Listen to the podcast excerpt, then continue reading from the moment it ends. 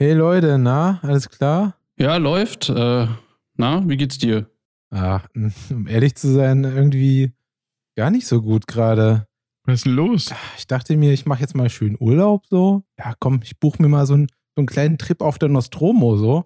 Und jetzt seitdem, ey, ach, hab ich nur noch, nur noch Schmerzen in der Brust, nur noch so ein Drücken, ey. Habe ich bestimmt im, im Kälteschlaf irgendwie mich ein bisschen verkühlt, aber naja, ich muss eigentlich auch gleich wieder los. Naja, macht's gut, Leute. Wir sehen uns bestimmt morgen. Tschüss, Tobi, bis dann. Tschüss. Du mit deiner Brust, äh, das ist, das ist bestimmt gar nichts. Da trinkst du einfach einen Tee. Ah, hast du recht.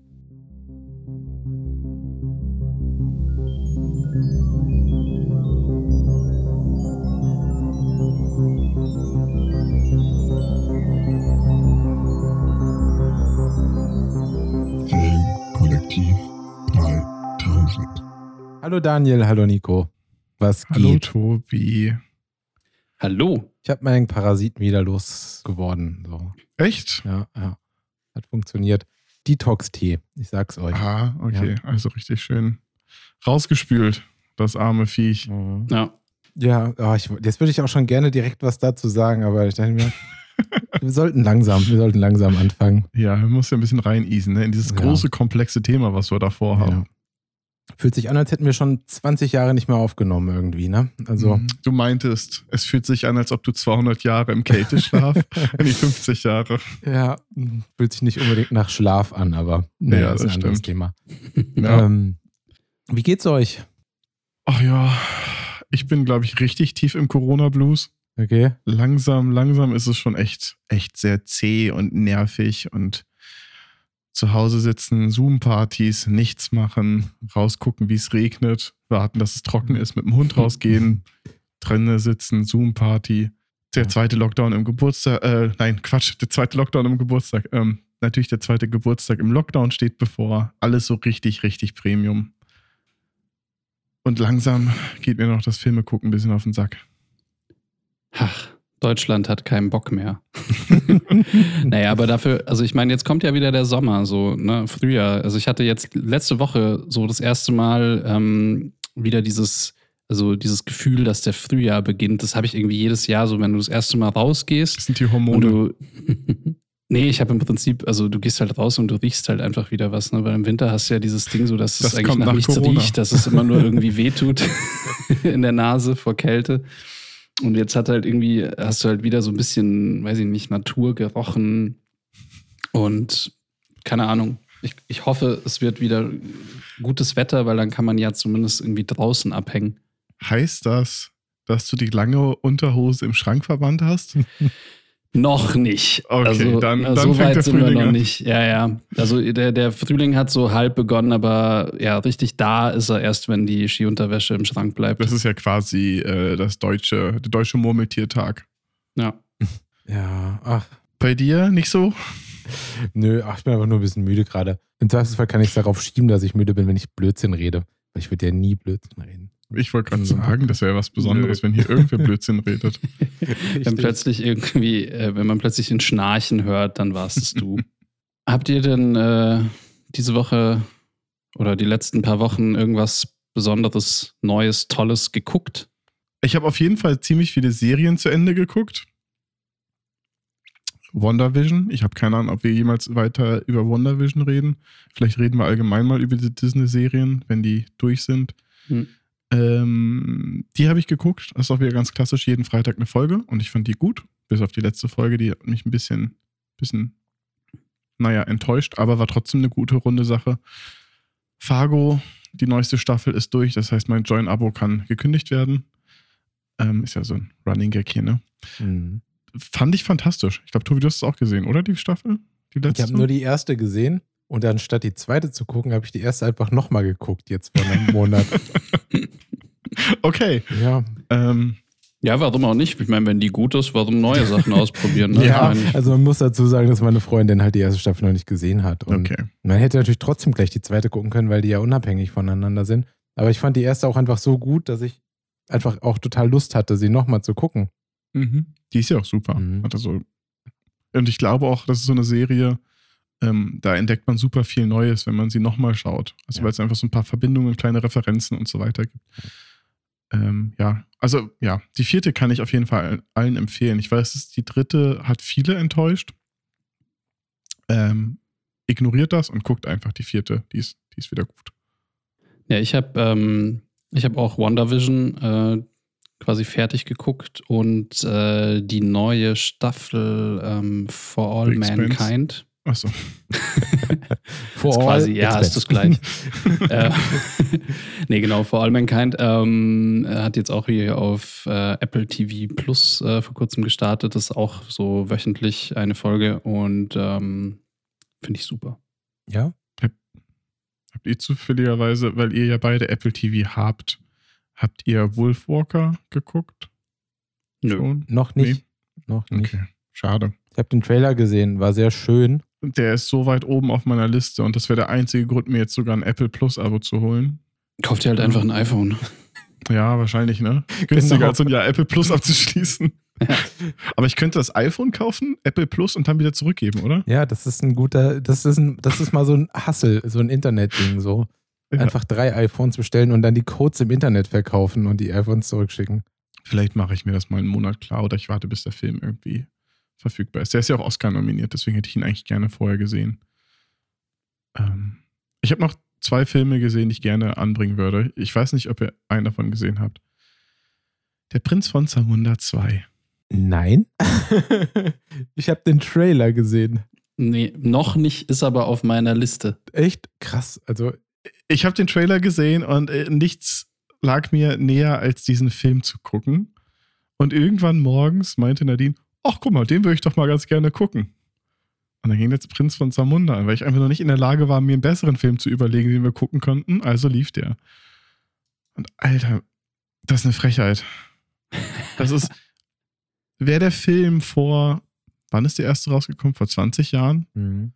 Wahrscheinlich sogar noch mehr. Nee, Der- länger. Ja. Also, ich habe Ähm. den ersten auch vor ein paar, vor ein paar Monaten zufälligerweise gesehen erst so. Der ist doch, ist ja nicht Ende Stimmt, 80er? Ende 80er, ja. Also vor 30 Ja. Jahren. Jedenfalls wäre drei, vier Jahre nach dem ersten Teil rausgekommen. Genauso in der Form. Hätte ich den akzeptiert. Dann wäre der okay gewesen.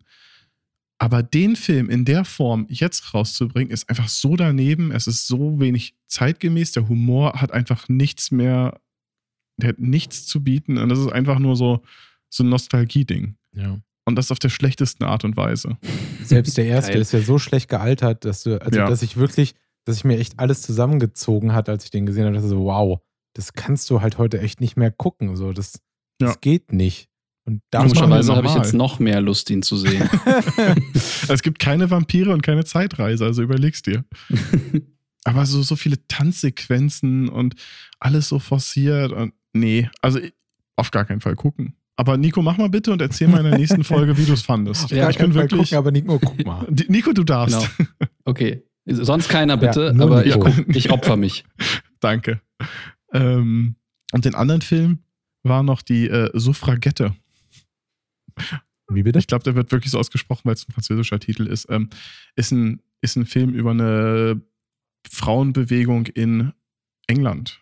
Den haben wir zum Frauentag geguckt, weil wir uns überlegt haben, jetzt gerade sitzt man hier Corona, man überlegt, was man gucken soll, hat keine Anhaltspunkte und wir haben halt geschaut, komm, heute ist ein besonderer Tag, wir gucken, ob wir einen Film dazu finden.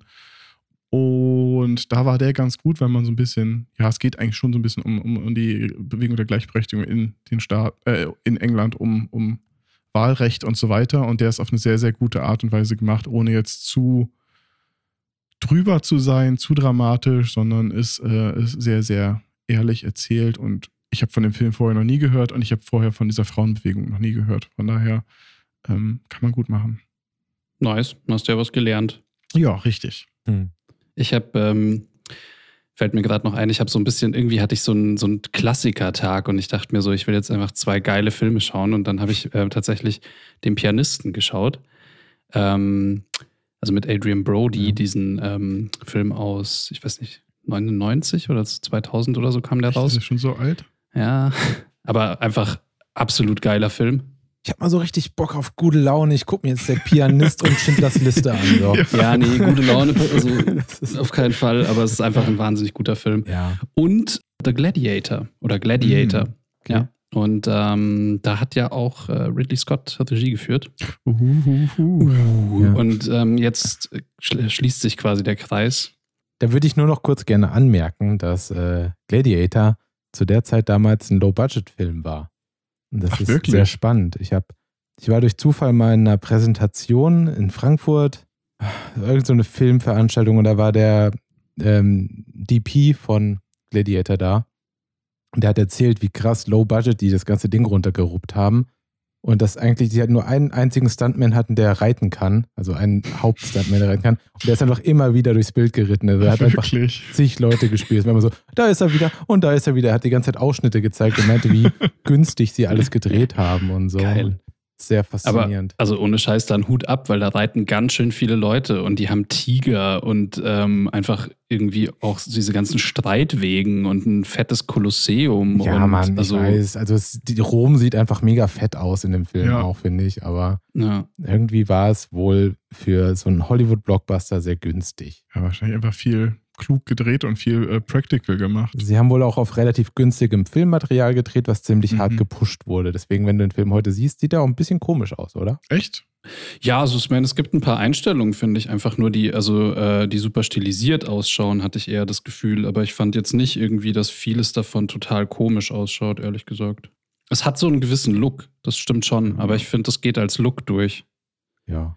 Aber es ist ja cool, wenn man einfach so, ja, wir nehmen das billige Zeug Ja. und dann, dann halten es andere für als coolen Look. Stilmittel. Ja. Ja. Und ich meine, die hatten auch einen coolen Soundtrack. Oh ja, der war echt super. Ich glaube, der reißt schon sehr, sehr viel raus. Und wisst ihr was, Leute? Die hatten halt einfach mal Ralf Möller. Das stimmt. Unser Mann in Hollywood. Ja. Und nach deiner wunderschönen Überleitung, Nico, mit Ridley Scott, sind wir ja auch schon bei unserem Hauptthema jetzt endlich angekommen nach, keine Ahnung, 20, 30 Minuten. Ich glaube, 20 sind es erst. Äh, ja, Alien. Da ist ja ganz vorweg, um gleich mal die Stimmung zu heben. Heute, wir nehmen am 16. auf. Das ist ja eigentlich nie klug zu, klug zu verraten, weil dann weiß jeder, wie lange wir brauchen für danach. Aber heute ist zufälligerweise Jafet Koto gestorben. Parker aus dem ersten Alien. Ganz schön cooler Dude war das. Ja. Zumindest in Alien. So Und in viel mehr habe ich von ihm nicht mitbekommen. Ja, Bond. Stimmt. Badass, auf jeden Fall. Mhm. Aber wer ist in Alien nicht Badass? So, das ist, äh, also das stimmt. sagen wir mal in den ersten Teil. noch. Ja, ja ähm, genau, nee, heute geht es um Alien. Also wir haben uns einfach mal überlegt, Alien ist halt einfach irgendwie so, so eine fette Saga, die wirklich viele, viele Dinge neu erfunden hat, irgendwie die revolutionär war, die also auch für die Zeit, ne, der erste Film kam 79 raus, echt einfach äh, super markant war und ähm, sich ja dann auch über Jahrzehnte durchgezogen hat. Ne? Alien Resurrection, also der letzte Teil kam ja, glaube ich, ähm, was war das? 98, 96, 97, 97, ja, sowas. Und dann kam ja auch noch Prometheus. Also es ist einfach ein Riesen-Franchise geworden, auch was irgendwie Computerspiele angeht und Comics und so weiter. Ähm, und da dachten wir uns, ist es doch mal wert, darüber zu sprechen. Über manche Teile mehr als über andere. Ja. Aber das ist, glaube ich, der spannendste Punkt daran.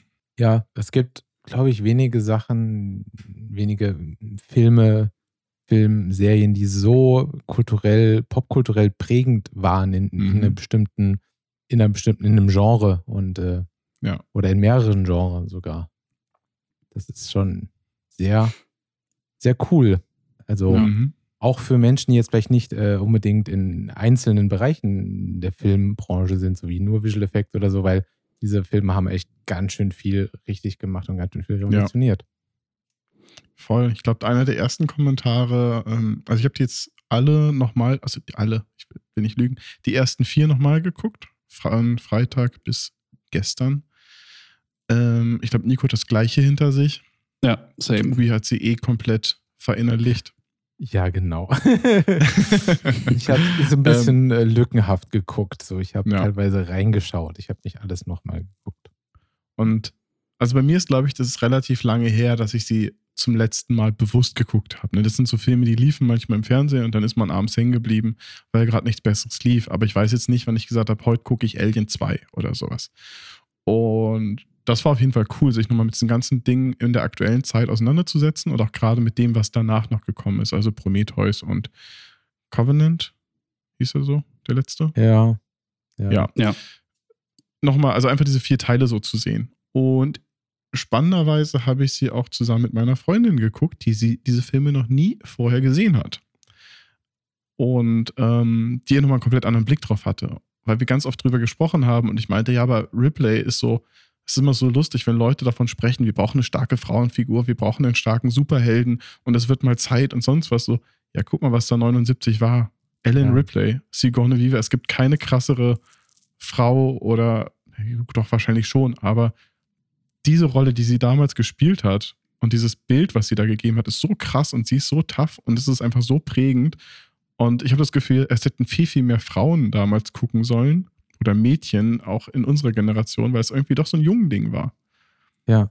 Ist es auch tatsächlich, als wir den ersten Teil jetzt letztens noch ähm, gestartet haben, wir haben leider nicht fertig geguckt, war es auch so, man sitzt da und der Film fängt an und es ist direkt so, wow, ja, 79, krass. Äh, du hast halt einfach mal eine sehr starke Frauenrolle, also eine Hauptrolle und einen super diversen Cast noch dazu. Genau. So, es ist einfach gut. Das ist so, das, wie man sich halt Science Fiction vorstellt. So, Ja. das, was man mit Science Fiction möchte, so dass die, äh, dass die Menschheit irgendwie mal checkt, dass Weiter wir alle ist. zusammen irgendwie Ja. weiterkommen. So, das ist, ist einfach gut. Das das ist einfach egal, wie du das schon sagst, es ist die Zukunft. Und da haben wir andere Probleme als wer wurde oder wessen Großeltern wurden in welchem Land geboren oder sonst irgendein Bullshit.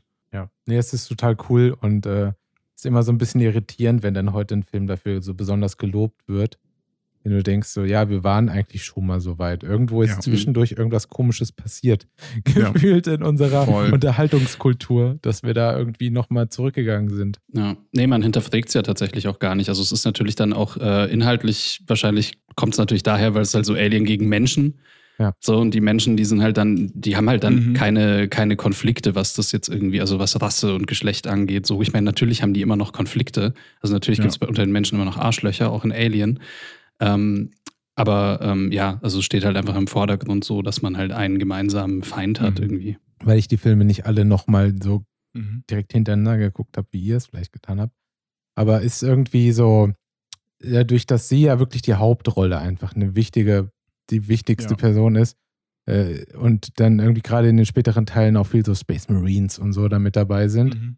Äh, ist da irgendwie jemals so das Thema so, dass irgendwie sie irgendwie so sexistisch angegangen wird, so von wegen, äh, sie soll mal hier ein bisschen zur Seite gehen? Ist Ja. Das, ist das, ist das Teil? Teils. Okay. Teils. In, ähm, in Teil 4 passiert es dann eigentlich so. In Teil 3, also es ist wie so eine Steigerung. In Teil 1 Mhm. gar nicht. In Ja. Teil 2 eigentlich auch noch nicht. So Mhm. ganz, ganz bisschen. Ich würde sagen, so m, der, der eine Marine hofiert ihr so ein bisschen. Ja. Der ist so besonders nett zu ihr, aber noch gar nicht schlimm. Null. Ja. Teil 3 fängt es auf jeden Fall an, auch auf eine komische Art und Weise natürlich. Ich meine, wir kommen später noch Ja. dazu dann, aber eben dadurch, dass die in einem Gefängnis Ja. sind mit Männern, die seit zwei, weiß ich nicht, 20 Jahren keine Frauen mehr gesehen haben, schwingt da halt was mit und da gibt es schon auch eine Szene, wo halt irgendwie ein sexueller äh, Übergriff versucht wird. Und in Teil 4 ist es ein bisschen plump tatsächlich. Ja. Also da kommen dann auch Sprüche. Die kommen aber von beiden. Seiten. Ne? Ja, also das da- stimmt. Das ist, Das stimmt. aber das stimmt. Ähm, ich glaube, ein wichtiger Punkt, wir werden ja eh gleich über Teil 1 sprechen Ja. und glaube ich mal kurz, kurz alle vier so ein bisschen abhandeln inhaltlich und ähm, daran nochmal schauen, was passiert ist. Aber bei Teil 1, als es geschrieben wurde, das Drehbuch, und das ist auch der Film, wenn die Film, wenn die Figuren sich ansprechen, sprechen die sich mit dem Nachnamen an. Es wurde im Drehbuch nicht festgelegt, wer welches Geschlecht hat. Das haben sie erst mit dem Cast entschieden. Das heißt, es hat einfach null Relevanz für diesen ganzen Film. Ursprünglich wollten sie einen männlichen äh, Lead haben, also Ripley sollte Mhm. ein Typ sein.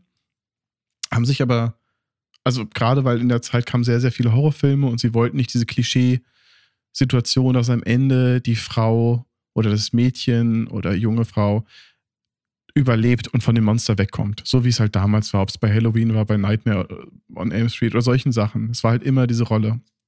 Und dann hat aber mal, haben sie ähm, Sigourney Weaver gecastet und waren halt sofort so, boah, nee, die ist krass, die ist Ripley. Punkt. Und das war's. Und das hat sonst in dem Film einfach keine Relevanz. Das ist eigentlich eine ziemlich starke Idee, ein Drehbuch so zu schreiben, dass es Ja. nicht klar ist, welches Geschlecht die Rolle irgendwie hat. Ja.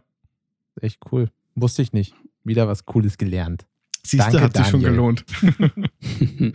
Ähm, ja, also ich weiß nicht, eine andere Sache, die natürlich auch noch irgendwie ganz besonders war bei den Alien-Filmen, also was mir jetzt auch aufgefallen ist, also, ne, weil ich habe die auch irgendwie vor Jahren das letzte Mal gesehen und ähm, mir ging es da ähnlich äh, wie dir, Daniel, ähm, dass einem da beim Gucken so viele Dinge einfach nochmal aufgefallen sind, für, für, die man, also eben, die man halt vorher gar nicht wahrgenommen hat. Ähm, zum Beispiel, was, äh, also eben auch was so ein bisschen eben die verschiedenen Regisseure angeht, die ähm, Teil 1 bis 4 quasi gemacht haben. Es sind ja alles vier wahnsinnig ähm, coole Regisseure mit auch einer ganz anderen Art, irgendwie Filme zu machen. Und, und das sieht man dann halt plötzlich. Ne? Also früher habe ich das mehr so unbewusst wahrgenommen.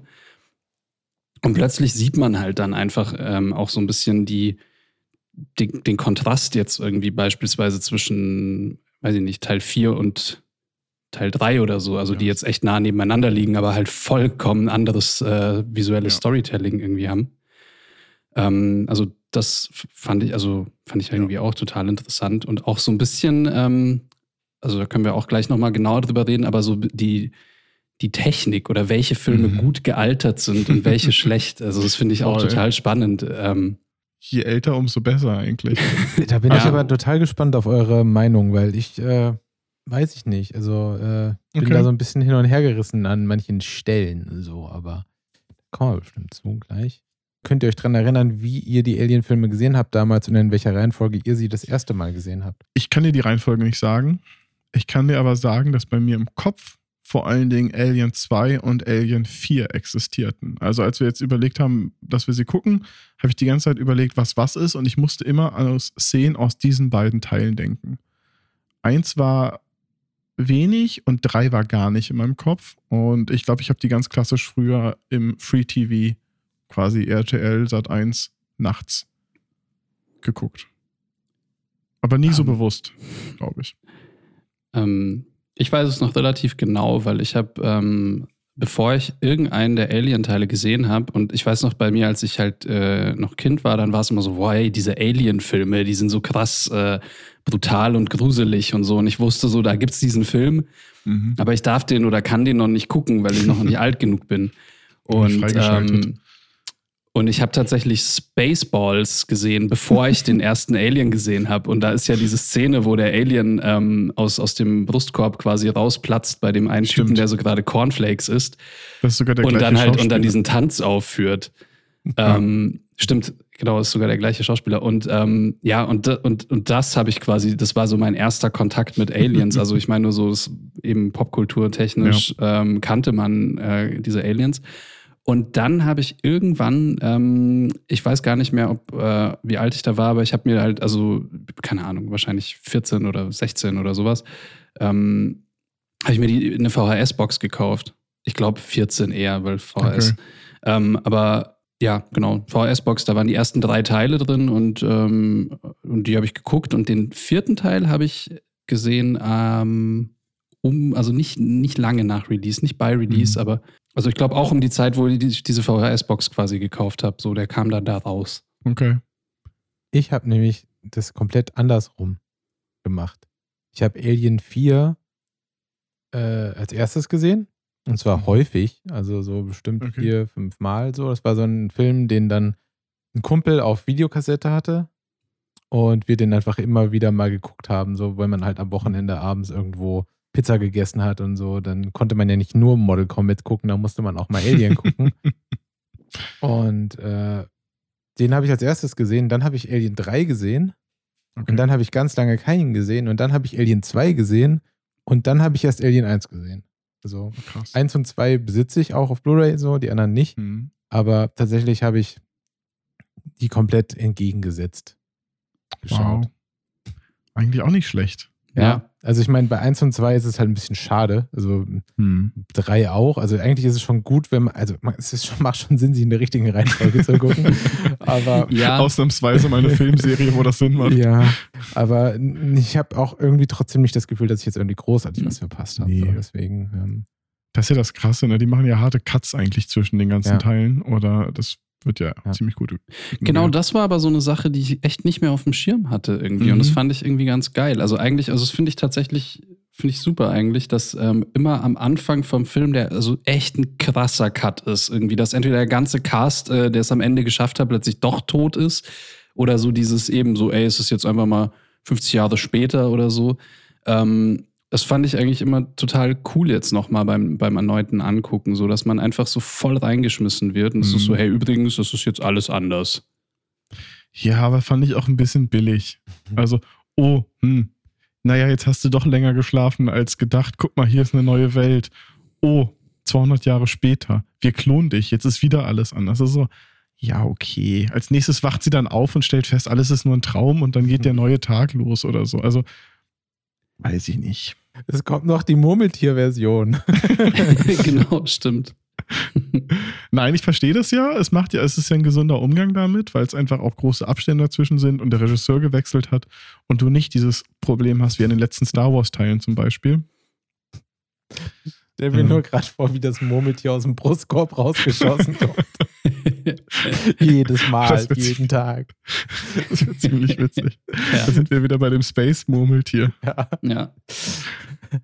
Ja, nee, aber also was ich irgendwie auch, äh, auch ziemlich cool fand, also oder erstaunlich fand, war, dass man dann irgendwie auch checkt, wie, wie im Arsch Ripley einfach sein muss. Ich meine, das ist ja echt wie so, also die einzige Zeit, wo Ripley vielleicht eine kurze Verschnaufpause hat und das auch nicht wirklich, ist äh, am Anfang von Teil 2, als sie so irgendwie ein paar Wochen oder Monate, ich weiß gar nicht, im Hotel abhängt und diskreditiert ist, bis sie dann Mhm. halt irgendwie kommen und sagen so, hey, flieg doch mal wieder mit äh, auf den Planeten. So, und da hat sie in der Zeit hat sie ja so PTSD und Albträume. Aber sonst ist sie ja eigentlich die ganze Zeit nur am, am Aliens jagen und kommt also wirklich so, sie steigt ins Raumschiff, fliegt weg, kommt raus, schon wieder ein Alien am Start und so geht es eigentlich die ganze Zeit weiter. Also das ist echt Sie so. hatte irgendwann mal Zeit, Basketball zu spielen und sich die Nägel zu lackieren. Ja, stimmt, auf dem Raumschiff. Aber gut, wollen wir einfach vielleicht vorne anfangen? Ja. Ja. Alien 1, 79. Ja, also ein Raumschiff mit einer Crew, äh, zu der Ripley gehört, fliegt gerade nach Hause von einer Mission. Und die haben alle, naja, so, die sind so im Kälteschlaf quasi, weil dieses Space Travel ja eine, eine ganz schön lang dauert. Und die werden geweckt von einem Notrufsignal auf halber Strecke und ähm, fliegen da eben hin, um zu gucken, was das ist. Und da ist ein ein abgestürztes Raumschiff äh, einer unbekannten Alien-Rasse, also nicht die Aliens, die, ähm, die dann später alle umbringen, sondern eine andere Alien-Rasse. Und ähm, dort auf diesem, in diesem Raumschiff sind eben diese, diese ganz bekannten Eier. Und ein Typ steckt sich oder kriegt quasi ähm, so so ein so ein Alien aufs Gesicht äh, draufgesetzt. Ein Facehugger. Facehugger, genau. äh, der pflanzt ihm quasi ein, ein Alien-Embryo ein und die nehmen ihn, weil sie es natürlich nicht besser wissen, wieder mit auf ihr Schiff. Ja, und dort schlüpft dann das Alien und ähm, tötet im Endeffekt äh, die ganze Crew und, und Ripley entkommt. So, das ist Ja. im Endeffekt so der, der Plot von Teil 1. Ein ganz wichtiger Punkt, also ist alles, ist nicht zu korrigieren, ähm, finde ich es immer anzumerken, das hatte ich nämlich anders in Erinnerung, deswegen sage ich es nochmal, dass das Schiff einfach ein Frachter ist. Das ist ja nichts anderes als so ein riesengroßer Frachter auf dem Meer, der transportiert nur was. Das sind keine ausgebildeten ähm, Soldaten und sie haben keine Waffen an Bord. Und trotzdem sind sie irgendwie verpflichtet, dieses, dieses, ähm, diesen Funk, das Funksignal zu untersuchen. Ja, aber es ist ja, glaube ich, auch so ein bisschen wie heutzutage so auf See, ne? Wenn du ein Notsignal irgendwie aufnimmst, dann guckst du halt nach. Ähm, ja, aber ähm, Teil 1, also ich weiß nicht, ich finde ähm, gerade den Anfang wahnsinnig spannend. Also wirklich bis zu dem Moment eigentlich, ähm, wenn, wenn, wenn dieser Alien-Embryo schlüpft, das ist so mein Lieblingsteil von Teil 1. Später, wenn dann so die Jagd losgeht, immer noch cooler Film, also macht echt Spaß zu gucken und hat tolle Momente, aber am besten finde ich einfach den Anfang, also weil das einfach dieses Mysterium um dieses Raumschiff und ähm, also jetzt nur, nur inhaltlich quasi unabhängig ähm, davon, wie, wie gut auch meiner Meinung nach so dieses Raumschiff äh, von innen aussieht, fand ich es einfach wahnsinnig cool. Also wahnsinnig cool erzählt, irgendwie so nicht zu wissen, was da jetzt los ist. Und wenn du dir vorstellst, du siehst das halt das erste Mal, also ich meine, ich wusste immer, dass es irgendwie ein Alien gibt, auch schon als ich Teil 1 gesehen habe. Aber ich glaube, für jemanden, der das 79 guckt und sogar ein, keinen Plan von gar nichts hat, Und der Film Alien Ähm, heißt. ja, Ja, gut, du weißt, da gibt es einen Alien, klar, okay, aber ja, ja, klar, ich weiß. ich meine trotzdem, es ist halt so, ne, diese Eier und ähm, ich meine, da reden wir bestimmt auch noch gleich drüber mit, also HR Giga, der quasi die, die Aliens Mhm. entworfen hat, ähm, die ja auch wahnsinnig krass einfach aussehen.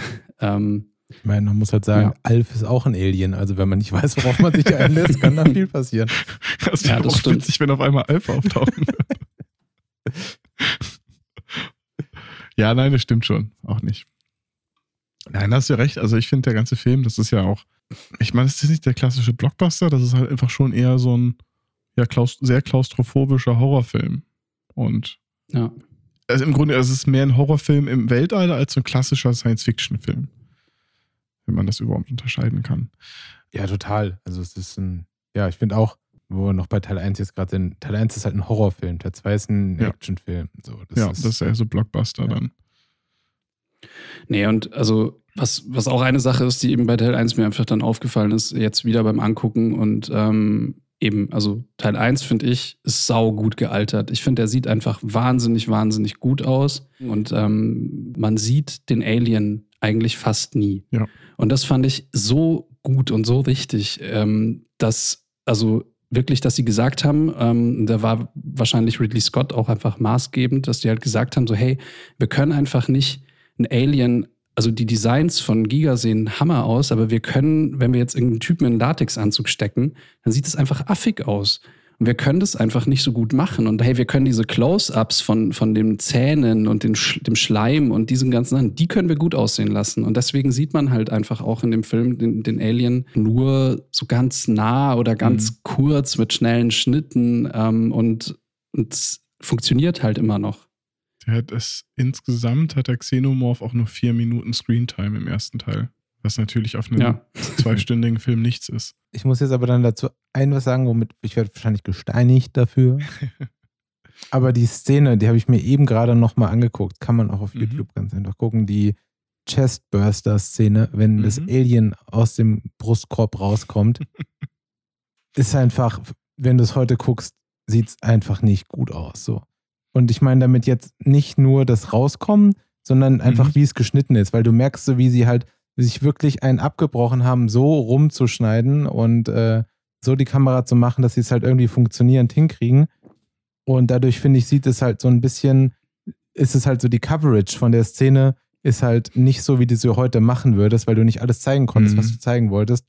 Und das sieht so ein bisschen, ja, dadurch sieht es billig, will ich nicht sagen, aber es ist halt, sieht halt nicht besonders gut aus. Und wenn dann halt das Alien losläuft, nachdem Das sieht nach rausgekommen Gremlins oder so. ja, das sieht halt wirklich aus, als hätte halt unten jemand einen Stock drunter und Ja, puppetiert das Tier halt da so Das durch. stimmt. So. Und das, Ja. das ist, sieht halt ein bisschen, also wenn du es heute guckst, dann kann ich das schon rausziehen, weil es halt albern aussieht.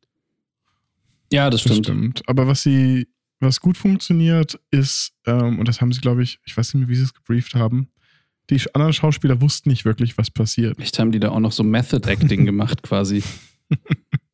Kane, glaube ich, wo das Ding aus dem Brausplatz, der war der Einzige, der komplett im Bilde war. Das heißt, die anderen wussten nicht, was da gleich kommt. Und die sagten auch teilweise, dass der Anfall, den er hat, bevor der Chestburst passiert, dass der echt wäre. Dass er wirklich gerade sich irgendwie verschluckt hat oder sonst was.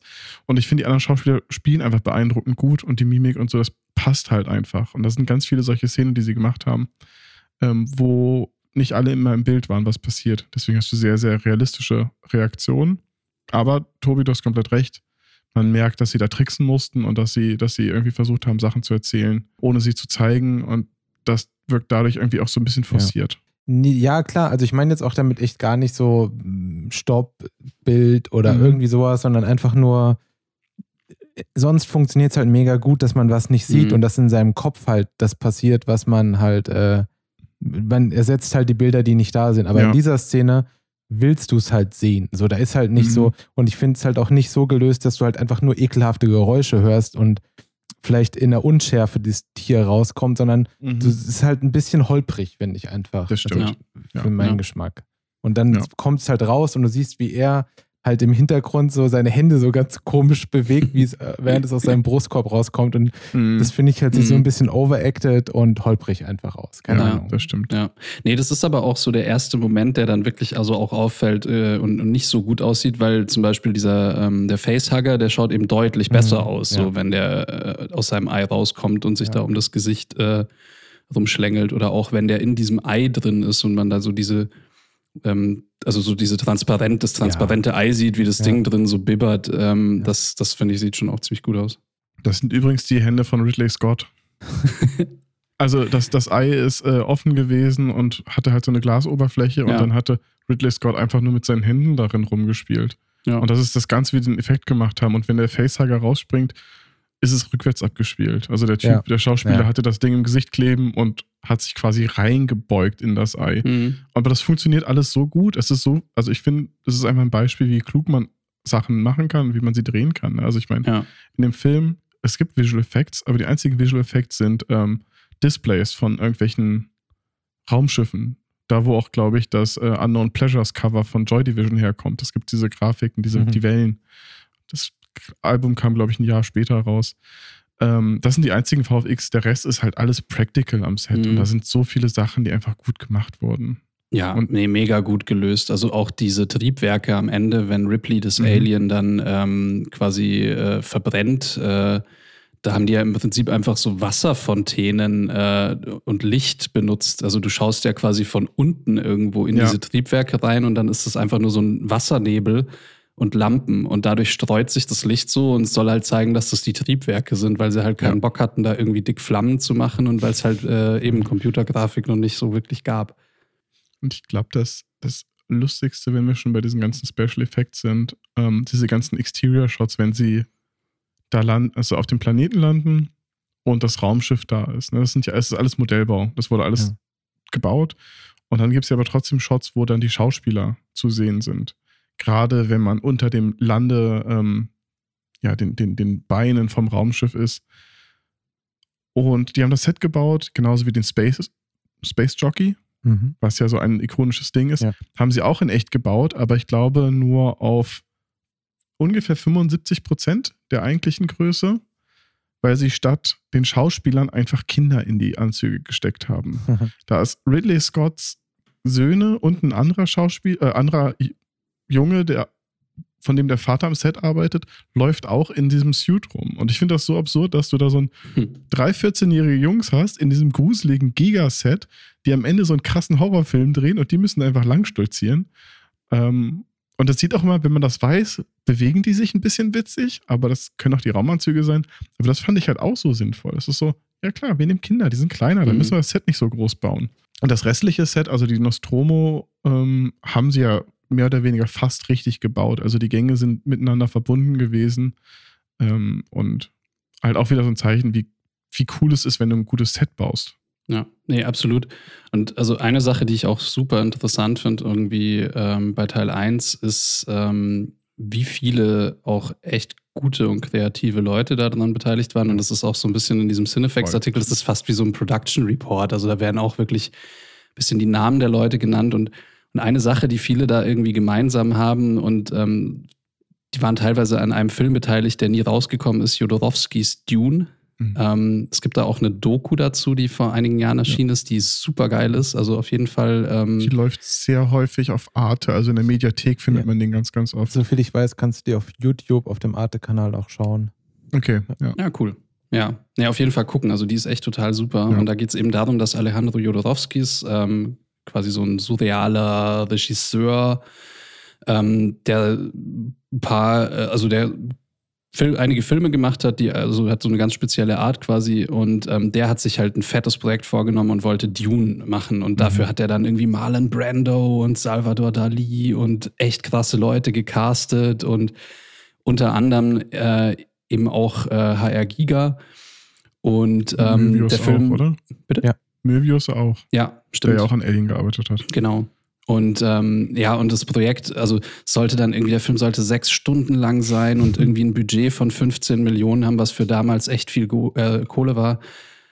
Und der Film ist halt nie zustande gekommen. Und ähm, viele waren dann so ein bisschen enttäuscht, haben aber im Endeffekt also eben auch viel dabei gelernt. Und ähm, auch der Autor, also von, von Aliens, war im Prinzip daran beteiligt ähm, an äh, dem Mhm. Film und war erstmal so ein bisschen pleite und down und hat dann halt angefangen, diese, diese Idee so zu skizzieren und ähm, ist dann letztendlich wieder auf den Giga äh, zurückgekommen, der im, am Ende von Dune quasi involviert war und auch nie dafür bezahlt wurde und ähm, also gar nicht so viel gemacht hat und auch Ja. erstmal echt skeptisch war, weil er war so, ja, diese Film, also er ist ja, also Giga ist ein Schweizer ähm, Künstler.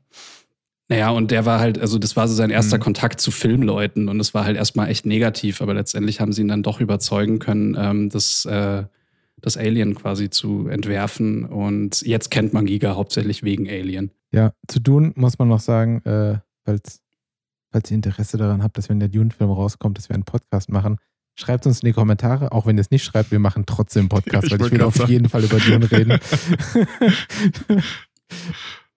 Das stimmt. Ja. Da habe ich schon so Bock Stimmt. drauf. ja, Da war ja noch so ein Film, der noch nicht rausgekommen Ja. ist. ja, richtig. Aber auch das, Wichtig, das Witzige ist, dass sie dann der trotzdem irgendwann den Dune-Film gemacht haben und dann sich dachten, jetzt nehmen wir einen super krassen Mainstream und überhaupt nicht edgy Regisseur mit David Lynch, so, Mhm. sondern hätten sie auch den anderen Film machen können, wenn sie eh so einen Ja. weirden Dude nehmen, ne? Naja. Ja. Egal. Sorry, ich wollte dich nicht unterbrechen, ich wollte nur noch mal über Dune reden. Ich will seit zwei Jahren über Dune reden und kann es Ja. irgendwie nicht, Ich weil will Film endlich nicht im Kino sehen. Ähm, ja, nee, genau. Also, das finde ich ist auf jeden Fall ähm, voll. Also, es, es sollte man auf jeden Fall erwähnen, quasi, weil einfach echt so viel Talent aus diesem, aus diesem gescheiterten Film hervorgegangen ist, dass dann in Alien unter anderem mitgemischt hat, in, ich glaube auch in Star Wars. Ähm, und also, da sind einfach viele Leute ähm, daraus hervorgegangen. Und eine Sache, die ich im, im ersten Teil von Alien auch total spannend fand, was so das Design eben dieses Raumschiffs angeht, ähm, ist im Prinzip, also so dieses ist mir jetzt auch nur beim Gucken aufgefallen, wie man sich eben mit äh, dem Wissensstand oder dem Technologiestand von 1979 die Zukunft vorstellt irgendwie. Und es Mhm. ist halt keiner auf die Idee gekommen, dass es mal Flachbildschirme oder solche Dinge geben kann, sondern es ist halt, ich finde den Look so geil, dass du halt immer so Röhrenmonitore hast und bunte Knöpfe. Hm. Ja. Auch so, dass halt alles eine Auflösung hat, auf der man einfach nichts erkennt. So. Also, dass sie halt Ja. Es Ja. ist halt einfach wirklich faszinierend. Das gleich, die gleiche Unterhaltung hatte ich auch vor ein paar Tagen, weil ich auch genau das gleiche äh, empfinde wie du. Dass es halt so, so faszinierend ist, wie äh, weit, ähm, ohne das negativ zu meinen, der Horizont halt in die Zukunft Mhm. reicht, so wenn du dir die Zukunft vorstellst, mit der Technologie, die du dann zur Verfügung hast. So, und du siehst, dass wir halt viel früher in einem ganz anderen Punkt sind. Und äh, Ja. behaupten, ne, dass ein Raumschiff heutzutage in der Zukunft definitiv nicht mehr so aussehen würde und ja. dass heutzutage auch alles viel cleaner ist und so weiter und so fort. Also bevor wir jetzt weiter über das Design reden, fände ich es cool, wenn wir vielleicht nochmal kurz Teil 2 mit an Bord nehmen, weil äh, ich glaube, die zwei sind, wenn es um Design-Dinge geht, Ja. einfach wirklich die interessantesten und haben da ja so ein paar gleiche Dinge, aber auch ein paar Sachen, die sie sehr unterscheiden. Mhm. Wenn ich jetzt die Zusammenfassung von zwei mache, wird sie extrem inkompetent. Von daher würde ich einen von euch beiden darum bitten. Ja, zwei ist, glaube ich, auch relativ schnell zusammengefasst. Es geht eigentlich nur darum, dass Ripley wird am äußeren Teil der, äh, unseres Universums oder Galaxie gefunden. Sie ist da zu dem Zeitpunkt schon 57 Jahre oder sowas in ihrem Kälteschlaf, also deutlich länger als gedacht. Ähm, wird von einem Großkonzern, das ist ja, haben wir vergessen zu erwähnen, aber die ganze Welt ja wird ja nur noch von drei Großkonzernen gesteuert, ähm, gefunden und die glauben die Geschichte erst nicht. Und am Ende kommt, oder dann erzählen sie halt, dass sie auf dem Planeten, dass da eine Kolonie ist, weil die sind ja gerade dabei, die, ähm, das Universum und die Galaxie zu bevölkern. Und von der Kolonie haben sie schon lange nichts gehört und fragen dann so: Hey, Ripley, willst du nicht mitkommen? Du kennst dich da voll aus und vielleicht hilft es dir, deine, ähm, deine Erinnerung zu verarbeiten. Wir gucken mal, was bei der Kolonie los ist. Nach ein bisschen hin und her macht sie mit, sie fliegen dahin. Kolonie sind natürlich alle tot, bis auf ein kleines Mädchen. Die Marines sterben alle durch die Aliens. Sie versuchen zu entkommen und außer Ripley und äh, Newt, also dem Mädchen, einem Android namens Bishop und ein letzter Marine ähm, sterben alle, also nur die drei, nur die vier kommen, können entkommen und das war's. Die Siedlung ist zu Ende, äh, am Ende, die wird zerstört. Sie verlassen den Planeten und das Ganze ist vorbei. Das einzig Neue ist, dass wir zum ersten Mal eine Alien-Mutter sehen. Und wir haben Plural Aliens. Stimmt, es sind, genau, stimmt. Es ist Ja. ja jetzt Aliens. Es heißt ja nicht Alien 2, sondern der zweite Film heißt Aliens, weil es dieses Mal mehrere sind. Ja. Ähm, und genau daher kommt dann auch die Mutter, die äh, Eier legt. Ich finde den Film so gut. Ich hatte so das Gefühl, so ein bisschen rausgehört zu haben von dir, Nico, dass du nicht so der Fan bist vom zweiten Teil, weil es dir zu stumpf vermutlich so actionmäßig ist. Oder? Ja, das hast du richtig rausgehört. okay, verstehe. Ich persönlich find, liebe den, ich finde den richtig gut. Also ich finde das Design und die Stimmung und so alles im ersten schon irgendwie besser. Aber ich finde diesen Mhm. zweiten für das, was er da macht, so diese, dieser Actionfilm mit äh, Escort-Mission quasi so, dass, Mhm. äh, die sich um das Kind kümmern mussten so.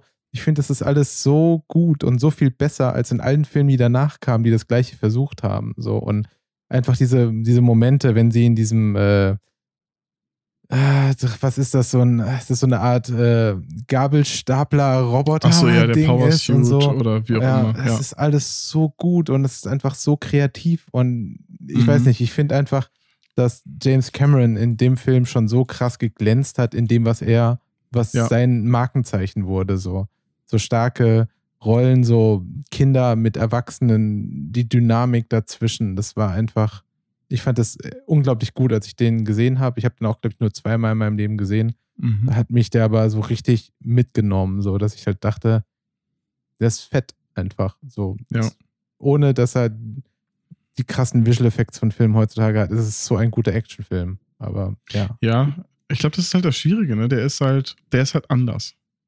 Und das ist legitim, weil es ist halt wirklich jetzt Blockbuster, es ist Actionfilm, es ist irgendwo ein Antikriegsfilm, aber es ist weniger der klaustrophobische äh, Grusel, Horror, ähm, sonst was Film. Es ist einfach mehr Action, es ist mehr Starship Troopers oder was auch immer. Also die es natürlich zu dem Zeitpunkt nicht gab.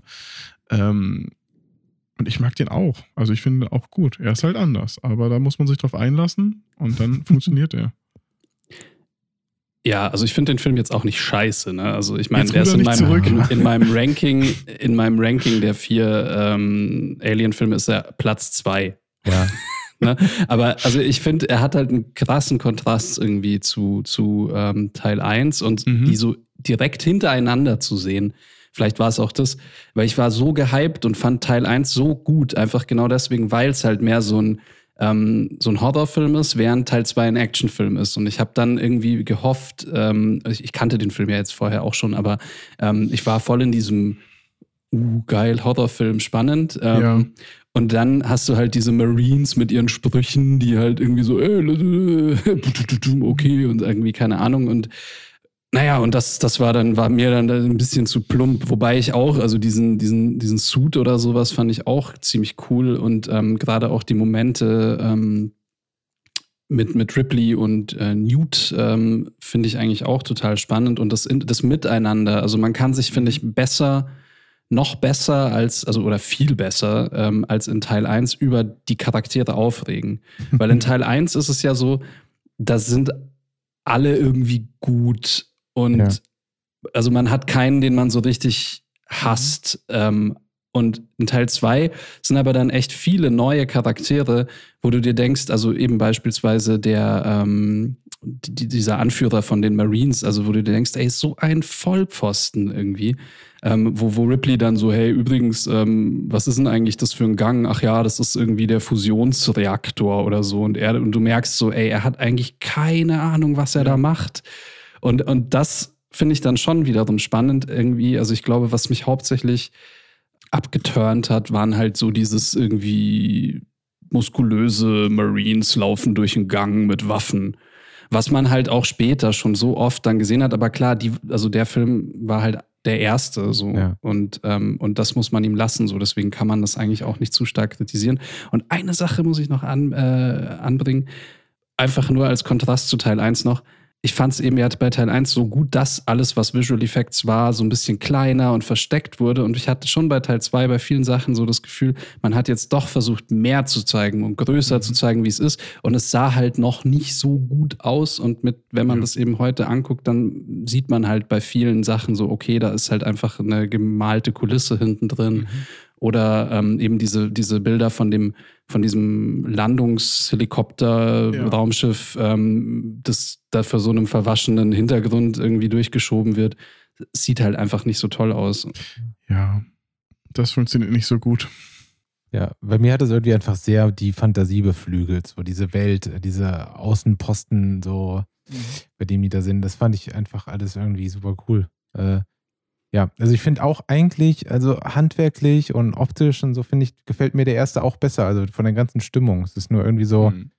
Äh, ich, ich vergleiche es halt, ich habe dadurch, dass ich die Filme aber auch relativ spät gesehen habe, vergleicht man die dann halt mit Filmen wie Pitch Black, die ja einfach umbiegen mhm. und brechen versuchen, so zu sein wie mhm. Aliens und es halt einfach nicht schaffen. Dieser Film ist so viel älter und ist trotzdem, war halt einfach schon so viel besser zu der Zeit. So, das ist. Ja. ja. Aber es ist halt wirklich, es sind zwei verschiedene doch sehr, sehr unterschiedliche Sachen. Das macht es, ja. glaube ich, schwierig. Also ich finde gerade Alien 1 und ich hatte das danach auch, als ich mit Nadine drüber gesprochen habe, weil sie auch, sie kannte die halt nicht und ich wusste, was jetzt kommt und so weiter. Und über Alien 1 kannst du halt lange reden. Ne? Der gibt dir ja. viel Fläche zum Interpretieren. Alleine das Thema Sex, was da mitschwingt, mit dem doch sehr vielen phallusförmigen Aliens und Vergewaltigungsszenen und so weiter. Ne? Du hast halt sehr, sehr viel. Du hast sehr viel zum Interpretieren. Und zwei ist ein Actionfilm. Und auch da hast du solche Momente, aber hat weniger Tiefgang. Und das finde ich aber auch okay. Aber das musst du mhm. halt in dem Moment auch für dich so akzeptieren, zu sagen, hey, es ist kein zweiter Teil. Es ist der zweite Teil der Alien-Reihe, aber der ist ein neuer Regisseur, die erzählen es anders und die haben ein anderes Hauptaugenmerk. Ich finde aber, dass die Marines die sind zwar da, aber ich finde, denen wird gar nicht so viel Fläche gegeben, dass ich mich darüber ähm, da, da sterben würde, also stören würde, weil die sind einfach, die sind so ein bisschen Kanonenfutter, die sind so ein bisschen da, die Idee zu, zu transportieren. Ähm, ich finde, die machen, die machen das Alien bedrohlich. Das ist ja, das ist ja genau das mit, ähm, mit Cameron. Es ging ja so ein bisschen um den Vietnamkrieg in der ganzen Sache eigentlich. Ähm, also vom Ansatz so quasi die starke, übermächtige Streitkraft tritt in irgendein anderes Gebiet vor und wird trotzdem von den Einheimischen Schwächeren fertig gemacht. So, also ich meine, die Marines sind die USA, mhm. Aliens, Vietnam. Und genau das ist es. In dem Fall wird, werden die Aliens gezeigt, wie krass sie sind, obwohl die Typen da mit ihrer Steadicam-Knarre an der Hüfte mhm. durch die Gegend laufen und keine Chance haben. Und das kleine Mädchen, die Frau, der Roboter und der eine Typ, die schaffen es halt doch zu überleben. Und ich finde, das ist halt sehr, sehr wichtig. Und würde es die Marines gar nicht geben, dann wäre das Überleben der vier viel, viel schwächer. Und ähm, also allein auf der Ebene finde ich das super wichtig, dass wir einfach den, die Testosteron geladenen, plumpen Typen da haben. Also man kann halt irgendwie, ja, wie gesagt, ich will es jetzt auch gar nicht zu weit alles irgendwie glorifizieren und so, aber es ist halt allein für mich so der Gedanke, dass du einen Film hast, Alien war schon sehr erfolgreich zu der Zeit, oder? Ich meine, äh, auch damals schon, weil viele andere Filme von Ridley Scott, wie zum Beispiel jetzt Blade Runner, war ja einfach nicht erfolgreich, als er rausgekommen ja. ist, aber Alien ja schon. Und dann einen zweiten Teil zu machen, einen anderen Regisseur zu haben, der vorher, glaube ich, nur Piranha 2 oder so gemacht hatte, mhm. äh, der dann aber einen ganz anderen Film einfach macht. So nicht dieses ja. typische Hollywood-Ding, wir drehen den gleichen Film einfach nochmal, so, sondern ich mache jetzt was anderes und ich mache das so, wie ich denke, dass es richtig ist. So. Das ist halt mhm. schon, das ist halt irgendwie stark. Auch wenn ich persönlich gar nicht der größte James Cameron-Fan der Welt bin, äh, ist es einfach sowas, wovor ich mega Respekt habe. So. Ja. Dass jemand am Anfang seiner Karriere schon so, äh, so wusste, was er will und so, äh, so was Starkes erzählt hat. Mhm. So. Ja. Das ist faszinierend. Nee, absolut. Und das, das ist ja auch so eben eine, eine absolute Stärke von der Alien-Reihe eben selbst, dass die eigentlich immer äh, Regisseure nehmen, die vorher jetzt noch nicht so wahnsinnig bekannt äh, sind eigentlich. Also bei der 3 ist es ja auch nicht anders. Ja. Und ähm, ja, und im Endeffekt habe ich jetzt den Faden verloren. Aber im Endeffekt werden es halt alles andere Filme, weil sie halt ja. immer neue, also Regisseure haben, die einfach später beweisen, wie unfassbar kompetent sie sind, ne? Oder? Hm. War es vielleicht das? Oder habe ich jetzt einfach komplett deine Aussage verdreht, weil du so sagen wolltest, nein, Teil 2 ist scheiße, Das haltet sind- alle Das sind alles, alles voll die Deppen, ey. Wollte ich eigentlich sagen. Nee. Ähm, ja, ungefähr, ungefähr das wollte ich sagen. Sorry, eigentlich ist es total unhöflich, einen Satz von jemand anderem zu beenden. Ist es Aber Idiot. Achso, ja, hier, nee, mir ist auch noch was eingefallen, was ich sagen wollte. Hier, ähm, und zwar, ähm, dass da auch einfach sieben Jahre dazwischen liegen. Ja. Ne? Und das finde ich eben auch so total besonders an Alien, dass, ähm, dass du halt hier 79, 86, dann ich glaube 92 oder so und, ähm, 97. und 97, ähm, ne, dass da eigentlich immer echt eine lange Zeit zwischen jedem Teil ähm, vergeht und ähm, dass eben der, der erste Regisseur, der ist dann nach sieben Jahren eben schon mal viel erfahrener und man nimmt halt nicht mehr den gleichen, sondern man entscheidet sich halt dann ähm, auf, auf jemand Neues, äh, Jüngeres zu gehen, der eben noch nicht, ähm, noch nicht eine fette Karriere hinter sich hat und macht dann das Gleiche bei Teil 3 nochmal und das Mhm. Gleiche dann bei Teil 4 eigentlich auch nochmal. Und ähm, und das finde ich total spannend, auch deswegen, weil sich diese, diese Serie ja dann im Endeffekt über 20 Jahre hingezogen hat, weil du ja heute, wenn du irgendwelche Sequels hast, ja automatisch davon ausgehst, dass der nächste Teil so nach zwei, spätestens drei Jahren Ja. rauskommt. Ne? Voll. Man muss natürlich zu Teil 3, aber da kommen wir später noch sagen, da ist es ja alles noch ein bisschen komplizierter mit dem Regie-Ding gewesen. Mhm. So, das, ich meine, David Fincher sollte ja eigentlich nie wirklich der Regisseur Ja. sein am Anfang oder war es auch nicht, ne? Aber da kommen wir ja auch noch zu. Design, Design, da wollte ich ja eigentlich hin. Deswegen wollte ich ja nur überhaupt über zwei reden. So. Du hast einfach keinen Bock auf eins gehabt. Nein, also gerade wegen eins, weil eins ja, Ja. HR Giga so extrem präsent war als äh, der Designer von der ganzen Welt. Und in Teil 2 James Cameron ja einfach gesagt hat, nö, ich mach das mal ohne den HR. Ja. So, und äh, es gibt wohl auch, also ich habe irgendwann mal ein Foto gesehen von einem Entschuldigungsbrief, den James Cameron irgendwann HR Giga geschickt hat, ähm, dass er ihn da halt irgendwie so ausgeblockt hat, dass das nicht cool war und dass er das irgendwie auch so ein bisschen einsieht. Und äh, ja, also ich meine, der sieht natürlich cool aus und der Film, der zweite, aber ich finde, der erste hat halt irgendwie, ist einfach noch stimmiger.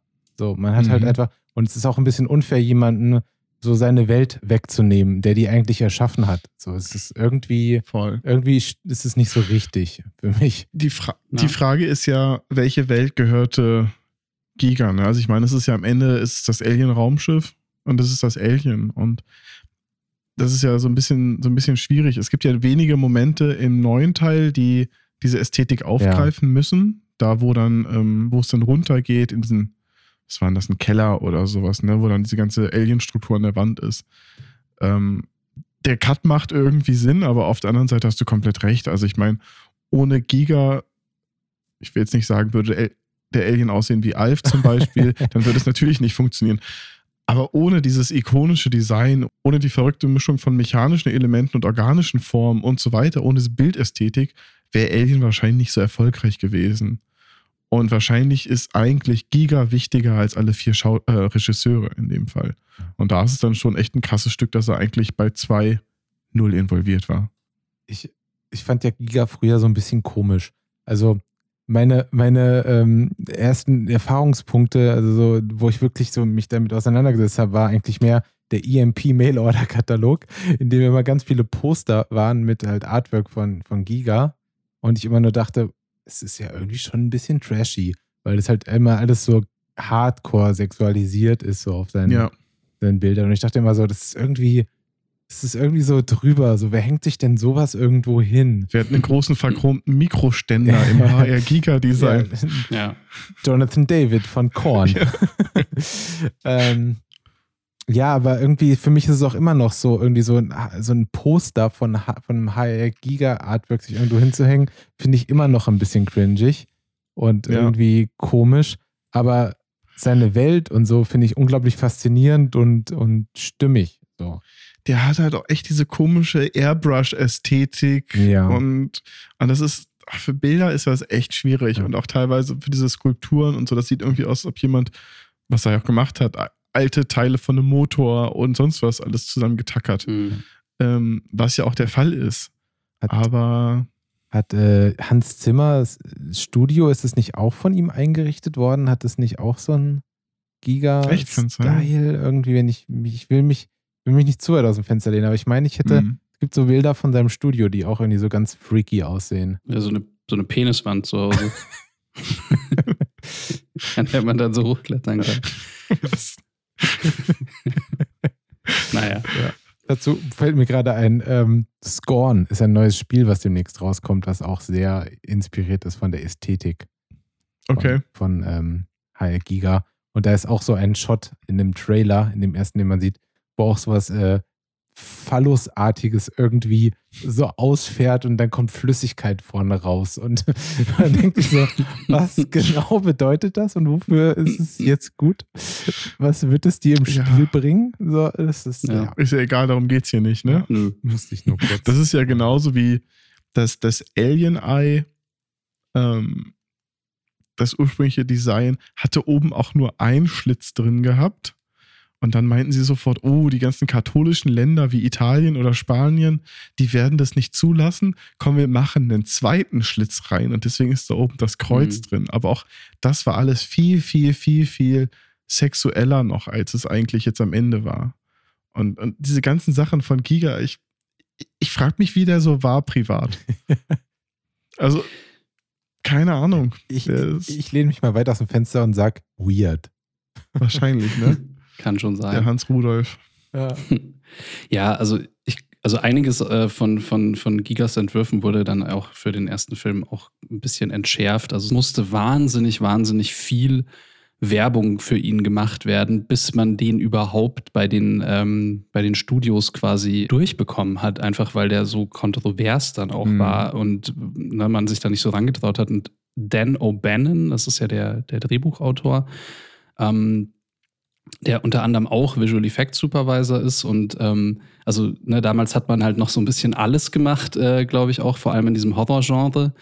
Und der war eben auch äh, bei Jodorowsky eben involviert und hat dann ähm, das Drehbuch geschrieben. Und der hatte auch diese initiale Idee für, also der ist äh, quasi zu Giga gegangen und hat eben gesagt, hey, so, da ist irgendwie ein Ei und da ist da so ein Ding und das hat die Größe von einem Kopf, weil das muss sich um den ums Gesicht wickeln können. Und Mhm. da, daraufhin hat Giga quasi seine ersten Entwürfe gemacht, ähm, basierend auf diesem Briefing. Und da war das, äh, da war das Viech wohl noch viel zu groß, weil der halt auch eben äh, Deutsch als Muttersprache hat und dann wohl ein bisschen so, äh, was Lost in Communication war. Und dann war das halt äh, eben so groß, groß wie so ein Oberkörper. Ähm, und dann haben die da nochmal reden müssen und dann hat, Ach, also haben die das adaptiert und haben auch einiges von diesen sexuellen Andeutungen halt so ein bisschen zurückgeschraubt.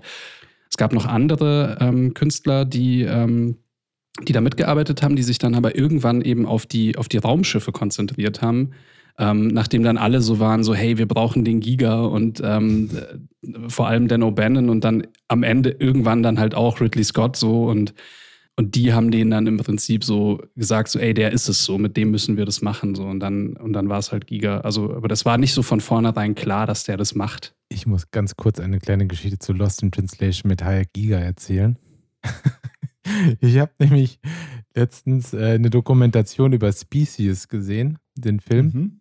Da hat er ja auch das Design für die Alien-Frau gemacht und noch diverse andere Sachen wie so einen Geisterzug, äh, Monster-Geisterzug, den man im Film immer nur ganz kurz sieht, den er unbedingt bauen wollte, den er auch komplett dann selber bei sich in der Schweiz gebaut hat und irgendwie nach Hollywood geschickt hat dann später. Jedenfalls äh, hat er das Design für das Alien gemacht und äh, ja, spricht Deutsch und konnte wohl nicht so gut Englisch und hat dann Okay. immer gesagt, so die Frau, das Alien, wenn das, wenn das irgendwie sich verwandelt, dann muss das überall Pickles im Gesicht haben, überall Pickles. Und dann haben die überall gurkenartige Sachen ins Gesicht gemacht und er ist vollkommen ausgedreht und hat gesagt, nein, er will Pickles. Bis sie irgendwann verstanden haben, dass es Pimpels sind, die er eigentlich meint. Und, ja, das war Oh, wirklich? ja, es muss wohl ein bisschen schwieriger mit ihm gewesen sein. Alles klar. Also auf dem Cover hat einer von uns auf jeden Fall Gurken im Gesicht. das ist ja fantastisch. Sollen wir mal zu Teil 3 springen? Na, auf jeden Fall. Ja. Machen wir bestimmt danach eh nochmal einen Rundumschlag. Klar. Gut, dann, dann, dann opfere ich mich und mache mal schnell die Inhaltszusammenfassung und dann gebe ich über an Tobi. Oh no. Also, Teil 2, ne, ähm, sie ist ja, also, wir hatten ja gesagt, Ripley ist zusammen mit ähm, einem ziemlich kaputten Bishop äh, Newt und einem der Marines entkommen. Und ähm, es ist wieder eine Zeit vergangen, ich weiß nicht mehr wie lange, auf jeden Fall ähm, landet, also macht dieses Raumschiff beziehungsweise so eine, so eine Kapsel eine Notlandung auf einem Planeten und bei dieser Landung äh, stirbt der Marine, weil irgend so eine Metallstrebe mitten in seine, seine, seine Kühlkammer reinfällt und ihn ersticht. Äh, Bishop ist de facto eh schon kaputt. Und Newt, das Mädchen, ertrinkt in, ihrem, in, ihrem, in ihrer Kühlkammer und ist dementsprechend auch tot. Und ähm, Ripley ist die einzige Überlebende und sie wird geborgen ähm, und äh, sie ist eben auf einem, Plane auf einem Gefängnisplaneten, auf dem es etwas über 20 äh, Häftlinge gibt, die so eine Art Sekte angehören, mhm. die keine Frauen mehr gesehen haben seit eben 20 irgendwas Jahren. Und dort, das ist so, so eine Art Minenplanet, also genau, die dort ja. Eben arbeiten. Sind auch alles Schwerverbrecher. Also jetzt nicht ja. einfach nur eine Handtasche geklaut. Genau. Und ähm, ja, Ripley äh, ist eben ist eben als einzige am Leben, wird geborgen. Ähm, ein, ein, ein Arzt, der dort ähm, auch, auch Häftling ist, äh, kümmert sich um sie und peppelt sie wieder auf. Und an Bord ihres Raumschiffs war aber so ein Facehugger, und der ähm, hackt äh, einen Hund mhm. und ähm, also pflanzt da ein Alien-Embryo ein und aus diesem, aus diesem Hund kommt halt dann quasi auch ein Alien raus, das auch, ich weiß nicht, ob bis zum Schluss, aber am Anfang auch so ein bisschen anders ausschaut, also ein bisschen wie so ein, auch wie so ein Hund sich fortbewegt, so auf mhm. allen Vieren in ein paar Szenen. Und da gibt es dann eben eine Szene, wo der Arzt getötet wird und ähm, das Alien sieht Ripley und ähm, kommt ganz nah an sie heran und tötet sie aber nicht. Und ähm, später lernen wir dann, dass es deswegen, weil wohl auf diesem Flug in der Zwischenzeit, ohne dass es Ripley mitbekommen hat, sie äh, auch ein Alien-Embryo in sich also reinbekommen hat und zwar von einer Königin. Und deswegen darf sie quasi nicht getötet werden, weil ja hier die Königin in ihr drin ist. Und ähm, am Ende kommt dann auch ein Rettungstrupp von der Corporation, die eben wie in Teil 2 und 1 zuvor schon ein Interesse haben, diese Aliens zu studieren und sie quasi, also es ist ja so der ewige Konflikt, ne? dieses Unternehmen will die, die, die Aliens studieren und ähm, sie als, als Biowaffe oder so weit äh, benutzen, während Ripley die halt einfach nur alle töten will, weil sie sieht, was für eine Riesengefahr das ist. Und sie schaffen es eben, diesen einen Alien, ähm, der dort wütet, umzubringen und dieses Unternehmen kommt und die wollen jetzt Ripley über, überreden, dass sie den Alien entfernen können und ihn studieren, aber äh, Ripley begeht quasi Selbstmord, also stürzt sich am Ende in so eine in so ein Triebwerk oder so, eine, so, ein, so ein Hochofen rein, mhm. Und, und während quasi sie fällt, platzt dieses Alien aus ihr raus und sie hält es aber fest und stürzt sich halt in die Flammen und ist damit tot und ähm, der Film ist vorbei. Und man muss ja sagen, äh, Alien 3 wird so ein bisschen gehandelt wie der Pate 3, so als das, das der schlimme, schlechte Film, so, der das ganze Franchise zerstört hat. So und äh, das habe ich tatsächlich, weil ich den Film ja andersrum geguckt habe, äh, nie so richtig verstanden. Also als ich den Film das erste Mal gesehen habe, war auch für mich David Fincher noch kein Begriff. Mhm. Ähm, sondern ich habe den Film gesehen und dachte mir also, jo, es ist ein äh, spannender Alien-Film, so solider Horror, Action, Thriller, wie auch immer. Es ist ja nicht gruselig in so einer, in irgendeiner Form. Es ist ja einfach nur irgendwie spannend. So. Mhm. Und ich fand das damals eigentlich relativ solide alles. Also für mich hat das ich hatte da nie so negative Gefühle gegenüber dem Film, die ich deswegen auch heute nicht so habe, weil ich, äh, ja. Weil ich sie halt einfach so gesehen hatte, ohne vorher diese anderen Filme gesehen zu haben, die schon besser waren. So ganz objektiv gesehen. Mhm. Ähm, genau, aber David Fincher ist wohl relativ spät ins Boot geholt worden bei dem Film.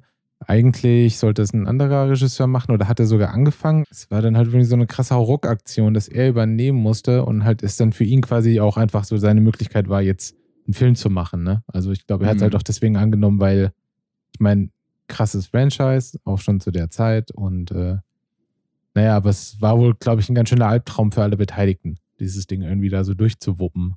Und ja.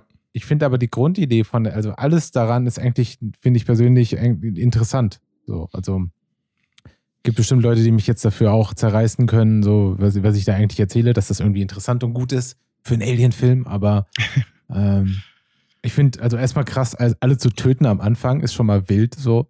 Die Leute, Ja. die, man, die man sehr sympathisch fand zum Ende des zweiten Teils. Also auf jeden Fall das Kind. Das von, mit, mit Newt fand ich auch Ja. krass. Das hatte ich gar nicht mehr so in Erinnerung.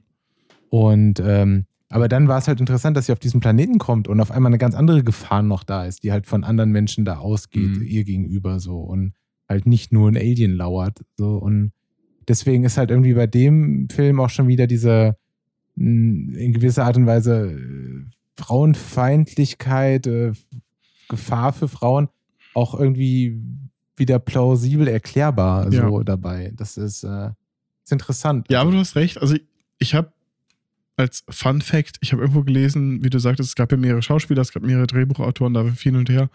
Es war diese Idee von einem Kloster oder sowas stand wohl relativ früh. Also es gab mal einen ähm, Ansatz, wo das eher auf einem, naja, sagen wir, in einer, im Wald oder sowas spielen sollte, wo viel aus Holz war und Mönche gelebt haben. Also so einen Ansatz gab es ganz, ganz früh und dann sind sie damit zurückgegangen, dass sie wieder auf diesen Gefängnis oder ehemaligen Gefängniskolonie gegangen sind äh, mit, den, mit den Typen, die schon lange keine Frau mehr gesehen haben. Hm.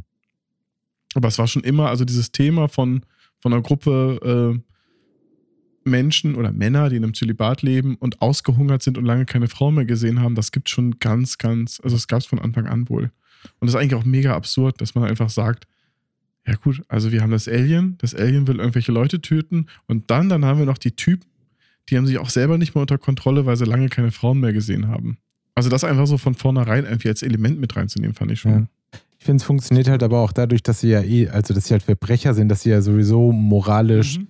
Jetzt, dass sie nicht so handeln, wie man das von einer moralischen Person äh, verstehen würde. Es ist jetzt halt irgendwie nicht so jemand, von dem man sagt, okay, der ist normal und auf einmal verhält er sich wie ein, ein Assi, so mal sozusagen, sondern die sind ja moralisch äh, die Verdorbene. Sie genau, sie versuchen halt nach einem Kodex zu leben, aber dich, man, es überrascht einen nicht, wenn sie auf einmal anders reagieren Ja. und einen anderen Impuls haben und vielleicht diesem Impuls nachgehen. Aber man weiß es halt auch nicht genau. So, man Ja. hat ja, es ist ja auch, man, Man, weiß, möchte denen ja nichts ja. unterstellen. Und ich finde, ähm, der geht am Ende, geht er ja schon ein bisschen wieder mehr in Richtung 1, finde ich. Weil es dann doch, es gibt so ein paar Sequenzen, wo man das Alien hat, es ist bedrohlich. Wir sind wieder in einer Umgebung, wo es keine Waffen gibt. Wir sind quasi wieder, es sind wieder einfach nur die Menschen, die da irgendwie, ja, quasi nackt mit irgendwelchen, ich glaube, Äxte haben sie, stehen und Aliens, die im Dunkeln lauern. Und vier wiederum, finde ich, geht in Richtung zwei wieder von einem Actionfilm. Also das ist Hm. so ein schöner, schöner Wechsel. Nico, wie ging es dir denn, als du deine, die VHS-Kassette von 3 eingelegt hast?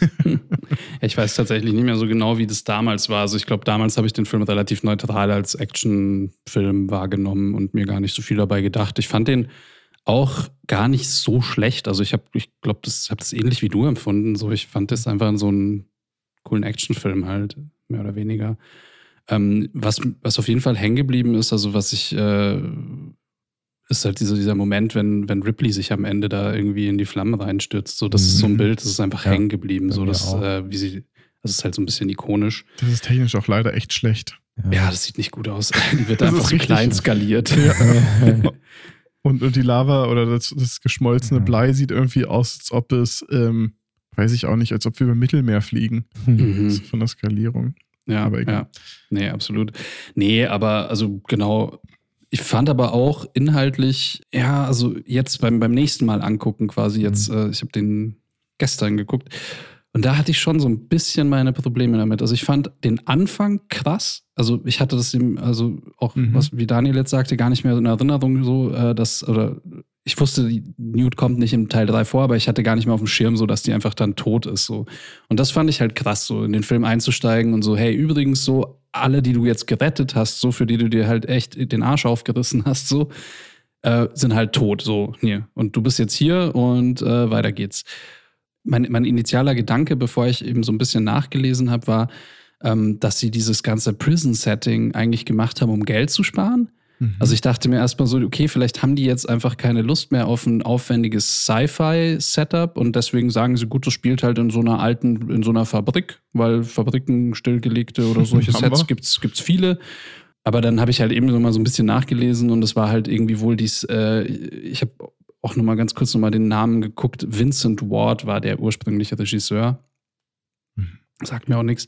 Aber der kam wohl mit dieser Idee, äh, dass Ripley äh, in, irgendwie in, auf einem Klosterplaneten oder sowas landet und Genau, das sind ja. Mönche. Und, ähm, und dann haben die halt gesagt, so, ey, nee, das ist nicht cool. Und dann hat er gesagt, gut, dann machen wir Häftlinge draus. Und dann hat aber wohl Fox so viel ändern wollen an, an dieser Ursprungsidee von Ward, dass der letztendlich halt gegangen ist und dann eben äh, ersetzt wurde als, als Regisseur. Ähm, genau, aber dieses insgesamt halt dieses Setting, also ob es jetzt Mönche sind oder, oder, oder Gefangene, fand ich so ein bisschen befremdlich, ehrlich gesagt, weil ich das nicht so in dieses Alien-Setting ein, einordnen Voll. konnte oder wollte und dann der Alien ja irgendwie nur noch so zum Randdarsteller degradiert wurde. Also das war jetzt, eigentlich ging es hauptsächlich um diese Gefangenen und um Ripley und wie sie halt reagieren, weil da jetzt so ein Alien ist.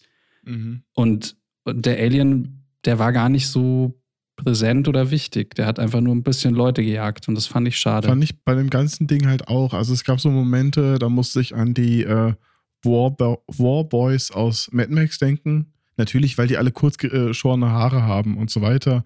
Ähm, manche Momente fühlten sich ein bisschen an wie Blade Runner oder sowas, aber es gab wenig Momente, wo es Alien war. Also das Alien hätte auch ein Mörder mit einer Machete sein können oder irgendwas anderes. Also ich fand diese Besonderheiten von dem Alien waren einfach irrelevant. Es ging darum, dass irgendwas im Dunkeln lauert. Dieses Mal in einem groß, großen Räumen, finde ich, passt gar nicht in diese Welt, sondern diese riesengroßen Hallen. Ähm, und das lauert da und bringt die Leute um. Und dass es jetzt der, der Xenomorph ist und dass Ripley dabei war, war bis zu dem Moment, wo sie einmal, wo die ähm, von dem Konzern wegen ihr gekommen sind, also mit dem Chestburst und wo sie sich umgebracht hat. Das war der einzige Moment, wo es relevant war. Und das war's fast. Bis dahin hätte es jedes x-beliebige Wesen sein können, was hinter ihr her war. Und deswegen fand ich, ist es filmisch jetzt nicht schlecht, aber ich finde nicht wirklich, dass es ein guter Alien-Teil ist. Das stimmt. Das ist ein Punkt. Also da kann man, kann ich euch nicht widersprechen, wenn ihr das auch sagt. gar nicht. Aber äh, ja, wie gesagt, ich kann halt wirklich nur von meinen Emotionen von vor zehn Jahren oder so, als ich den Film das letzte Mal gesehen habe, äh, ausgehen. Mhm. Und Mhm. da war das. Wie gesagt, ich will auch wieder, Ja. meinst, also ich fand den nicht schlecht. Es ist halt nur Ja. halt irgendwie anders. Hätte kein Ja. Alien-Film sein müssen. Das, Hm. Und, und Ripley war halt auf jeden Fall super krass badass. Also sie ist, sie wird ja irgendwie von Teil zu Teil badassiger, so wenn man sich's anguckt. Na, Im ersten Teil ist sie ja schon, äh, also Mhm. noch so ein ganz normaler Zivilist quasi. Äh, Teil 2 beginnt sie dann plötzlich, also beginnt sie eigentlich als Zivilist und übernimmt dann ja die Führung dieser, dieser Marine-Truppen, weil der, der eigentliche Anführer nichts taugt.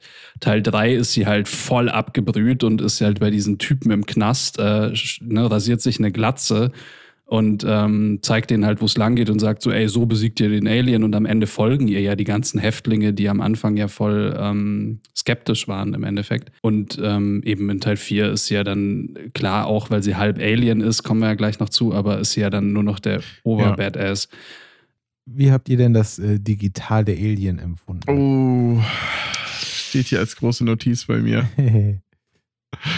Das ist, das finde ich, ist das Verrückte bei Alien. Ne? Du guckst es dir an und das kommt beim vierten ja noch weiter, aber je weiter die Technik voranschreitet, umso schlechter sieht's aus. Einfach, weil wir sind halt an einem Punkt, wo man so denkt, hey, wir können jetzt digital und wir machen jetzt ein digitales. Aber die waren noch nicht da. Das Alien konnte Sachen, was es vorher nicht konnte im Stop Motion oder als es ein Typ im Anzug war. Aber es sieht halt echt nicht gut aus. Ja, also ich fand es auch irgendwie so ein bisschen nicht so geil.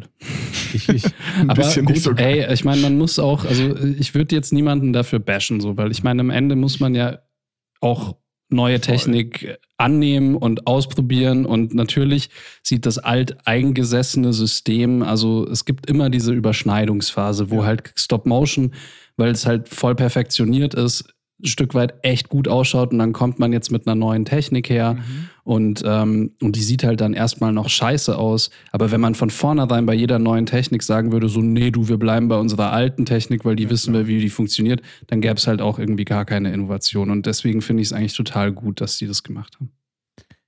ich kann mich halt nur daran erinnern, dass ich es damals gesehen habe, das erste Mal und dachte mir so, ah, das ist jetzt aber computergeneriert. Interessant. also es war halt schon so, man hat es halt gesehen, man hat es auch als, Ja. als Laie zu der Zeit gesehen, als junger Mensch.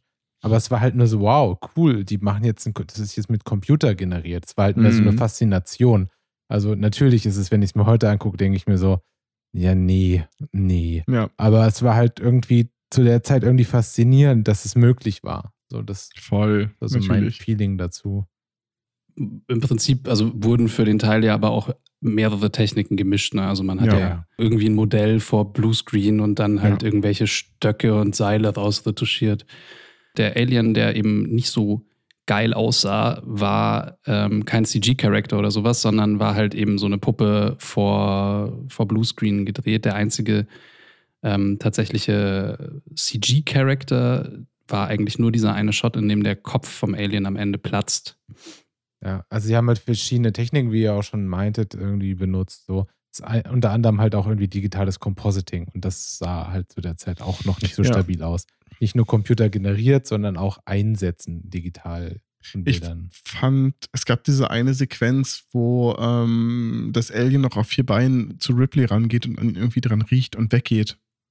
Also das, das hat mich so vom Setting sehr, sehr an die Küchenszene aus Jurassic Park erinnert. Hm. ähm, mit den Raptoren, weil sie da auf dem Boden sitzt und das Alien kommt und sie dreht sich so komisch weg und am Ende sitzt es da. Und das sah komisch aus. Aber ich glaube, in dem Fall war es ein Stop-Motion-Alien, was, wie Tobi gerade gesagt hat, gekommt wurde. Und die Schwarzwerte sind halt grün und nicht schwarz, sondern es verhält sich anders wahrscheinlich, einfach weil es anders ähm, doppelt belichtet wurde oder sonst was. Ähm, es hat, sah dann wahrscheinlich eher aus wie Jase und die Argonauten. Aber irgendwie, irgendwie sah es fake aus und nicht so stabil wie vorher mit den, mit den echten Viechern. Wo sie noch, wo sie noch Aliens gezüchtet Wo sie haben. nach echten, ja. wo sie einen Alien Wrangler hatten, der das gemacht hat. Ja.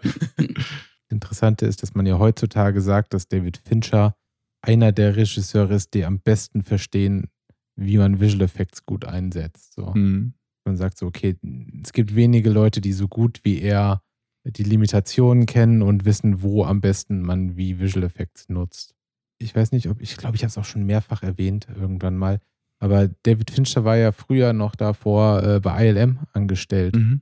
und hat da irgendwie als Kameramann oder Kopierer halt für die Double Exposure Sachen und so weiter gearbeitet, soviel ich weiß. Also Okay. er kommt auf jeden Fall, eigentlich hat er halt einen Visual Effects Background schon, bevor er das gemacht hat. Sehr gut. Deswegen war er bestimmt da auch offen, das Ja. zu tun. So.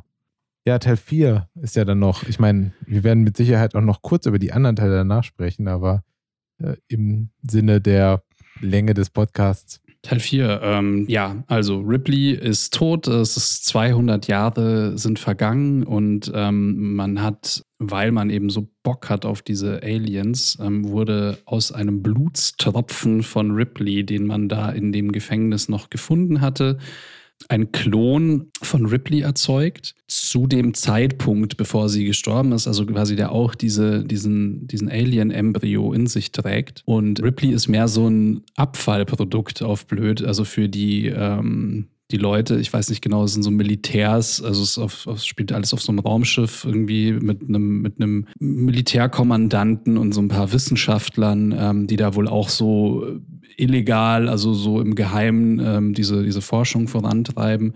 Und die klonen jetzt eben Ripley und operieren ihr diesen, ähm, diesen Embryo ähm, von, der, ähm, von der Königin, den sie in sich trägt, raus. Und ähm, am Ende sind die dann so, ja, äh, sollen wir die behalten, also den Wirt, also quasi Ripley, und entscheiden sich so, ja, nee, die, äh, lass die mal behalten, die ist ein inter interessantes Forschungsobjekt und die ist dann eingesperrt.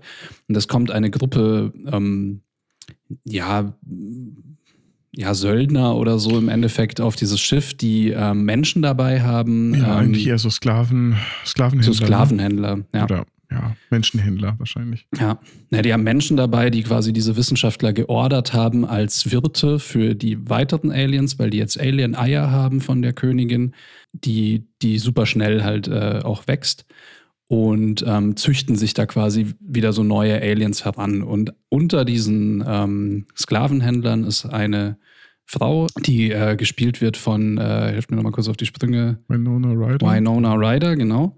Und, und die will eben diese, will diese Aliens irgendwie auslöschen, beziehungsweise will Ripley töten, ähm, weil die mitbekommen hat, dass die da wohl ist. Und Ripley, also natürlich geht wieder alles schief und ähm, die Aliens entkommen und dann geht äh, eine, eine riesige, äh, ein riesiges Gemetzel los und dieses ganze Schiff wird im Endeffekt von den Aliens ähm, umgebracht und es gibt halt so eine Art Notfall. Plan, dass äh, im Notfall fliegt dieses Raumschiff zurück zur Erde und es geht natürlich wieder darum, das Schiff zu zerstören, bevor es bei der Erde ankommt und die Aliens quasi ähm, die Erde erreichen. Und Ripley hat halt krasse Superkräfte und ihr Klon hat quasi so ist so ein Hybrid aus Alien und äh, und ihr selbst. Und ähm, dadurch ist sie halt jetzt super stark und hat auch voll sie, also echt scharfe Sinne und so weiter und hilft denen jetzt quasi zu entkommen und dabei ähm, alle Aliens umzubringen. Und eine Alien, also die Alien-Königin, die hat aber auch was von Ripley geerbt und zwar die Fähigkeit, ähm, Kinder zu gebären ähm, wie ein Mensch, also nicht äh, Eier, nur Eier zu legen. Und die gebiert so eine Art Hybrid-Alien-Mensch. Äh, Viech, was irgendwie auch super grausam und super gefährlich ist. Und das kommt dann aber auch erst so in den letzten zehn Minuten des Films vor. Und ähm, Ripley macht letztendlich dann einen kurzen Prozess mit ihr und sie wird durch ein kleines, ähm, ein, ein, Daumen- oder Fingergroßes Loch äh, im Fenster wird, also dieser riesige Alien-Hybrid, ähm, jetzt eben durchgesaugt. Ja. Und ähm, ja, und Ripley kommt endlich nach 250 Jahren Odyssee äh, auf der Erde mal wieder an. Sie, sie war noch nie auf der Erde. Die war noch nie auf der Erde? Ich glaube, Ripley äh, wird am Anfang gesagt, wurde in der, auf einer Welt, ah. eine Kolonie im Weltall geboren. Na, dann Deswegen kommt sie sagt sie zum für sie ist Mal an. Neu. Ja. Völlig unwichtig, aber hey. genau. Das, das, das, Spannendste ist, wenn man uns, wenn man sich die Schausp äh, nee, die Regisseure anguckt, wen wir haben. Mhm von Ridley Scott, äh, James Cameron, äh, David Fincher, haben wir jetzt jemanden, der nicht so bekannt ist und auch nicht so bekannt geworden ist, doch schon, aber anders, mhm. äh, mit Jean-Pierre Jeunet, der eher bekannt ist für Werke wie Delikatessen, Die fabelhafte Welt der Amelie oder Mathilda. Und der hat Alien gemacht, was einfach ja. verrückter Bruch ist und auch einfach nicht zu den anderen passt. Ähm, ja, und man merkt es echt krass, wenn man den Film anschaut. Ja. Und es ist, es ist, was ich lustig fand, auch, ich habe auch mal nachgeschaut, ähm, Amelie kam ja danach raus, ne? weil alle sind immer so, das ist der Regisseur von Amelie, weil mhm. Amelie einfach mit Abstand der bekannteste Film ist, den er gemacht hat. Ja. Aber er hat zuerst Alien gemacht ja, und danach Amelie. Ja. ja, ist verrückt, ne? Das war diese 90er, Mitte, Ende 90er Zeit, als französische Filme, französische Art und Weise Filme zu machen, sehr beliebt in Hollywood war. So. Mhm. Äh, Fünfte Element und so weiter und so fort. Ja. Und ähm, ja, man kann nicht sagen, dass die Menschen, die, die Produzenten, wie auch immer, von Alien nicht irgendwie den Mut hatten, da irgendwie neue Ideen irgendwie zuzulassen und neue Leute sich ranzuholen. Das, das kann man ihnen echt nicht irgendwie absprechen. Ich glaube, wenn ich mich richtig erinnere, hatten sie bei dem Film aber auch ganz, ganz große Probleme, einen ähm, Regisseur zu finden. Also da waren, glaube ich, so oh Gott, wenn ich mich recht erinnere, äh, selbst sowas wie John Carpenter oder ähm, Peter Jackson und Leute auf dem gleichen Level im Gespräch, also auf dem heutigen gleichen Level. Mhm. Also es war, glaube ich, nicht erste Wahl, dass sie ihn genommen haben. War trotzdem, ja klar, krasser Move. Und das Lustige ist, ähm, der gute Jean-Pierre konnte auch kein Englisch. Der hat die ganze Zeit einen Dolmetscher am Set gehabt. Ja, ist schon krass. Also, ne, es ist im Endeffekt, also man merkt halt auch an dem Film, ich weiß nicht, es passt nicht so richtig ins Genre also teilweise. Ne? Es gibt schon diese super brutalen Szenen, die werden dann aber ins Lächerliche gezogen. Ja. Also mit dem General, der dann so von hinten vom Alien ähm, in den Kopf gebissen wird und der dann erstmal noch so guckt und so hinter sich langt und ein Stück Gehirn äh, vor ja. sich zieht und es so anschaut. Und überhaupt ist ja so ein so ein Markenzeichen von Jean-Pierre Genet. Ähm, eben jeder, der Amélie gesehen hat, der weiß dann genau, wovon, also worauf ich hinaus will. Diese starken, bisschen komischen Charaktere. Also ne, immer so mhm. ganz krasse Nahaufnahmen von Gesichtern mit so Leuten, die irgendwie einen Tick haben, die irgendwie so eine Sache anders machen als andere. Und so ist halt eben auch dieser, also dieser General, also so ähnlich wie Amelie eben ja auch immer so ein ganz besonderer Mensch ist, ähm, so ist dieser General da irgendwie auch, so der dann halt seine Schuhe poliert und so. Ja, und eine Sache, die mich auch so ein bisschen ab, also äh, ja, die mich so ein bisschen abgelenkt hat, auch damals schon, als ich ihn das erste Mal gesehen habe, war, dass sie halt in die Türen hauchen müssen, um die zu öffnen. Also so neben der Tür ist so ein kleines Mhm. Feld und du musst reinhauchen, damit, damit die, dich, die Tür dich identifiziert. Also dein Mundgeruch öffnet die Tür. Ist doch gut, wenn du besoffen bist, kommst du nicht auf die Brücke. So, dann. Schlau. Ja, das stimmt. Es ist, also ich glaube, du, das, ich glaube, dieses Französisch, was du meintest, ne, also auch gerade fünfte Element musste ich auch ganz, ganz viel dran denken, ähm, ist sehr viel, ähm, es sind einfach so viel mehr plumpe Sprüche, Ja. die da die ganze Zeit kommen, die finde ich auch, Ripley ist nicht Ripley, ich meine, sie ist ein Klon, sie ist halb Alien, aber ich finde, die macht viel kaputt. Also diese ganze Art und Weise wieder mit, mit, mit, mit, mit Sexualität, mit Sprüchen in die Richtung, wenn sie da ankommt, äh, mit wen muss ich hier ficken, um von dem Schiff runterzukommen oder sonst was. Das ist so, boah, das passt halt gar nicht. Das ist, es ist eine neue Ripley, das ist okay, aber irgendwie ist es doch auch scheiße. Und ganz viel musste ich auch mit Ron Perlman an Hellboy denken. Ich weiß nicht warum. Ich meine, natürlich, er kann Ja. da nichts dafür, Ja, aber ja. sein Gesicht muss ich an Hellboy denken. Und das Ganze hätte auch zu Hellboy gepasst mit diesen ganzen komischen Sequenzen, wenn er einen Typ an die Decke schießt, die Kugel an drei Stellen abprallt und noch in den Kopf schießt. Das hat alles so, es ist halt alles irgendwie lustig und plump und Klamauk und ähm, nicht Alien in keinster Weise. Ja, also ich Ja. finde auch tatsächlich, dass dieser Film weniger Alien noch ist als Teil 3. So einfach. Ja, voll. Mit Abstand. Ja, es, eigentlich macht es uns leicht, dass wenn die Filme werden von Alien 1 an immer weniger Alien. Ja. es ist halt echt, ja, also ich fand es damals irgendwie auch unterhaltsam, weil halt zu der Zeit, Mhm. es war schon fast eine normale Art und Weise, Filme zu machen, als dieser Film Mhm. rauskam. Es war, es kam einem nicht komisch vor. Es war nur halt alles so, da ist dieses Alienwesen so und klar. Und es ist aber auch so ein bisschen wie Independence Day. So. Es ist so irgendwie B-Movie-mäßig äh, drüber. So, man, Ja. es, ist, es ist eine Bedrohung, aber es ist keine Bedrohung, vor der du Angst hast, sondern es Ja, ist halt so ja genau. bizarr. Ja. Und das ist so eine, das ist so eine lustige Kurve, finde ich, wenn man die vier Filme anguckt. Du hast am Anfang so ein bisschen den Indie-Horror, dann wird es zu so einem krassen Blockbuster. Dann Teil 3 ist eher wieder floppt.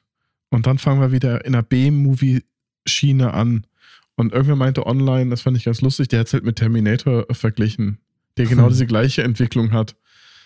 Aber es ist, es ist spannend, dass sie halt trotzdem weitergemacht haben und es ist trotzdem neu und frisch und es hätte ja funktionieren können. Tut's für mich halt nur nicht. Ähm, auch wieder so ein Fall. Ich glaube, würde man kein Alien drüber äh, La- Label drauflegen, würde man nicht unbedingt Sigourney Weaver mit Lederhose und äh, lackierten Nägeln Basketball spielen lassen, sondern jemand anderes, dann wäre das in Ordnung gewesen. Dann wäre der Film wahrscheinlich besser, weil man ihn nicht in diesem Kontext sieht. Und das über das Alien-Menschen-Hybrid-Ding am Ende will ich gar nicht reden. Das ist. Mhm. Habt ihr Beowulf gesehen damals? Ja, leider. Also Ja. welchen meinst du? Meinst du den, mit Den- Christopher Lambert oder den Nicht Full den CG? geilen mit den, äh, den Full CG, weil der andere hat wenigstens noch Schwerter mit äh, Motorradbremshebeln dran und so einen Oh geilen ja. Kram. Ähm, nee, über den Full CG. Und da gibt es ja auch hier, Grendel heißt er, glaube ich. Dieses. Ja. Und ich muss die ganze Zeit an dieses Viech denken. So ein bemitleidenswertes, armes, kleines Alien-Ding, was da ja auch ein Mhm. bisschen sein soll. Aber so, brauche ich nicht. Nein, nein, nein, nein, nein. Nee, also auch diese, das, also dieses, dieses Alien-Viech mit seinem Näschen, das dann so Mhm. hoch steht, das dann Ripley das Gesicht ableckt und immer so, so an ihr riecht und dann schnüffelt, also wie so ein Trüffelschweinchen, dann, ne, dann, dann schnüffelt dieses kleine Alien-Näschen da irgendwie an ihr und das ist, es wirkt wirklich nur peinlich. Also ganz Mhm. ehrlich, es ist überhaupt nicht gruselig, es ist auch nicht spannend. Du denkst dir nur, what the fuck, was, Ja. jetzt ist es aber bitte vorbei. Warum kann der Film nicht zehn Minuten früher Mhm. vorbei sein? Ich finde, um nochmal zu dem anderen anzuknüpfen, jetzt dieses Mal sind definitiv mehr 3D-Aliens, ähm, die von Blue Sky gemacht wurden. Wir kennen Blue Sky alle als das Studio, was Ice Age gemacht hat, zum Beispiel, was es inzwischen nicht mehr gibt, ähm, weil sie ja auch zu, ich glaube, zu Fox gehörten. Dadurch gehörten sie zu Disney und Disney gesagt haben, sie brauchen nicht so viele Animationsstudios, deswegen haben sie Blue Sky geschlossen. Aber das Alien sieht auch nicht, es funktioniert halt auch nicht. Es ist so dieser eine Shot, wo man von außen diese Rettungskapsel sieht und das Alien da reinklettert. Ah, nee, das ist halt alles, das ist nicht gut. Da waren wir dann wahrscheinlich kurz vor dem Punkt, wo es dann, wobei so zehn Jahre davon entfernt, wo man mit der Technik da war, dass das funktioniert hätte. Ja, wohl. Hm, hm. Da kommen wir vielleicht auch gleich nochmal drauf. Ui. Ich würde ja gerne, jetzt würde ich das gleich noch machen. Ich würde die nächsten vier Alien-Teile noch äh, Okay, zusammenfassen. geil. Alien vs. Predator 1, Schrott. Alien vs. Predator 2, Schrott. Prometheus, Schrott. Alien Covenant, Mhm. Schrott. Fertig. Ähm, Geil, ciao. danke. Bis zum nächsten Mal dann, ne? Äh, nee, also Alien Covenant zum Beispiel, der letzte Film, der ja nun mal Ja. sehr aktuell ist, da kriecht das Alien auch von außen äh, auf dem Schiff lang in relativ hellem Oh Licht. Gott, stimmt. Und ich finde, das sieht auch nicht gut aus. Auch Mhm. jetzt nicht. So, es ist, es ist so, ich will dieses Alien nicht, also es bewegt sich einfach nicht so, wie ich es gerne hätte. Tatsächlich. Ja. Ich meine, das ist vielleicht auch nur mein Problem, aber es sieht komisch fand's aus, auch. es bewegt sich komisch. Es ist irgendwie nicht das, was ich von einem Alien erwarte. Ja, also es ist mittlerweile wahrscheinlich dann auch einfach so, dass äh, dieses ähm, Franchise so ein bisschen verfallen ist. Also es gibt, geht jetzt halt nicht mehr darum, gute Filme damit zu machen, sondern es ist halt mehr so, ne, wir haben halt äh, dieses ikonische Alien, das kennt jeder mittlerweile, also einfach auch Leute, die die Filme nicht gesehen haben. Und man versucht halt dann einfach auf der Marke zu reiten. Und damals Was- war das ja schon noch total besonders. Also in Teil 1 musst du dir überlegen, es gab davor schon auch Alien-Filme, aber es war immer so, die sahen halt cringy und peinlich aus. Das waren halt irgendwie, also, oder wie es jetzt irgendwie hier bei Space Odyssey dann, äh, also 2001 war, wo es dann halt so war, ja gut, die Aliens, wir zeigen die halt gar nicht. Also ja. Ne? Und also auch einfach, also die Entscheidung war dann auch letztendlich, weil wir es halt nicht geil machen können, so dann zeigen wir sie gar nicht. Und Aliens, also die haben dann, die haben es halt gezeigt, zwar wenig, aber cool und irgendwie ikonisch und äh, da was Neues, Tolles geschaffen. Und ähm, ich glaube, es fehlt dann halt auch einfach an, an, an guten Ideen jetzt irgendwie. Also es reicht halt nicht, wenn man einfach nur diesen Charakter nimmt. um jetzt den Schla äh, Bogen zum Horrorfilm zu schlagen, das Alien-Franchise gehört zu Disney. Und Mhm. Yay, Disneys Plan ist es daraus, das nächste Mega-Franchise-Universum zu machen. Deswegen ist gerade eine Alien-Serie in Produktion und sie planen mehrere Alien-Filme. Oh. Und dementsprechend ist das Alien auch eine Disney-Prinzessin. Ich muss aber, ich muss ganz kurz nochmal ranten über ein bisschen über Alien, über die, alles, was ja jetzt noch war danach. Ja. Also erstmal will ich gerne noch sagen, dass Alien vs. Äh, Predator, Alien vs. Predator von Paul W.S. Anderson, unserem guten Freund und Mortal Kombat und Resident Evil Regisseur, gemacht wurde. Äh, Das darf man nicht vergessen, aber die letzten beiden Alien-Filme, Mhm. also Prometheus und Alien Covenant, sind beide Filme von Ridley Scott. Und äh, das finde ich halt so krass, dass der Mensch, der äh, eigentlich auf dem Papier den besten Alien-Film gemacht hat, es halt wirklich nur einmal geschafft hat und danach zwei echt schlechte Alien-Filme Ja. gemacht hat, die sich selbst absolut nicht treu sind in irgendwas so und ähm, das hat mich total, es hat mich wirklich richtig angepisst, kann man nicht anders Ja, sagen. Gerade also ich. Prometheus oder Prometheus, ist ja egal, war ein Film, der, den ich so gerne sehen wollte und der lief Mhm. in Holland zum Beispiel lief der, glaube ich, vier, fünf Monate vorher an, vorher in Deutschland anlief. Und der lief an meinem Geburtstag an. Und eigentlich wollte ich dann nach Amsterdam fahren, weil ich habe zu der Zeit noch in Düsseldorf gewohnt und das ist nicht so weit, um den Film da zu gucken. Ähm, Und da ist ja irgendwas dazwischen gekommen. Und dann habe ich danach noch mit jemandem geredet, der das aber gemacht hat. Und er meinte so, ja, hm, ich will jetzt nicht spoilern und so, aber äh, was erwartest du von dem Film? Und wenn Mhm. jemand sowas fragt, dann weißt du schon, eigentlich ist es keine gute Ups. Idee. Ja. Und ähm, ich bin dann irgendwie in dem Sommer nach Berlin gezogen und habe ihn dann in Berlin gesehen und war krass enttäuscht von diesem Film. Damals, schon während ich ihn geguckt habe. Und ja, dann kam Alien Covenant so. Und äh, da, zu der Zeit habe ich in Stuttgart gearbeitet und meine Arbeitskollegen waren auch vorher schon drin und meinten so, ja, also jetzt so im Nachhinein ist äh, Prometheus gar nicht so schlecht, wenn man Ja. Covenant gesehen hat. Und das war dann halt so, what? Und dann guckst du ihn an und denkst dir so, das, warum? Das kann doch nicht sein. Ich- Ja. Ich fand auch Prometheus war so ein Film, den hätte ich gerne gut gefunden. Mhm.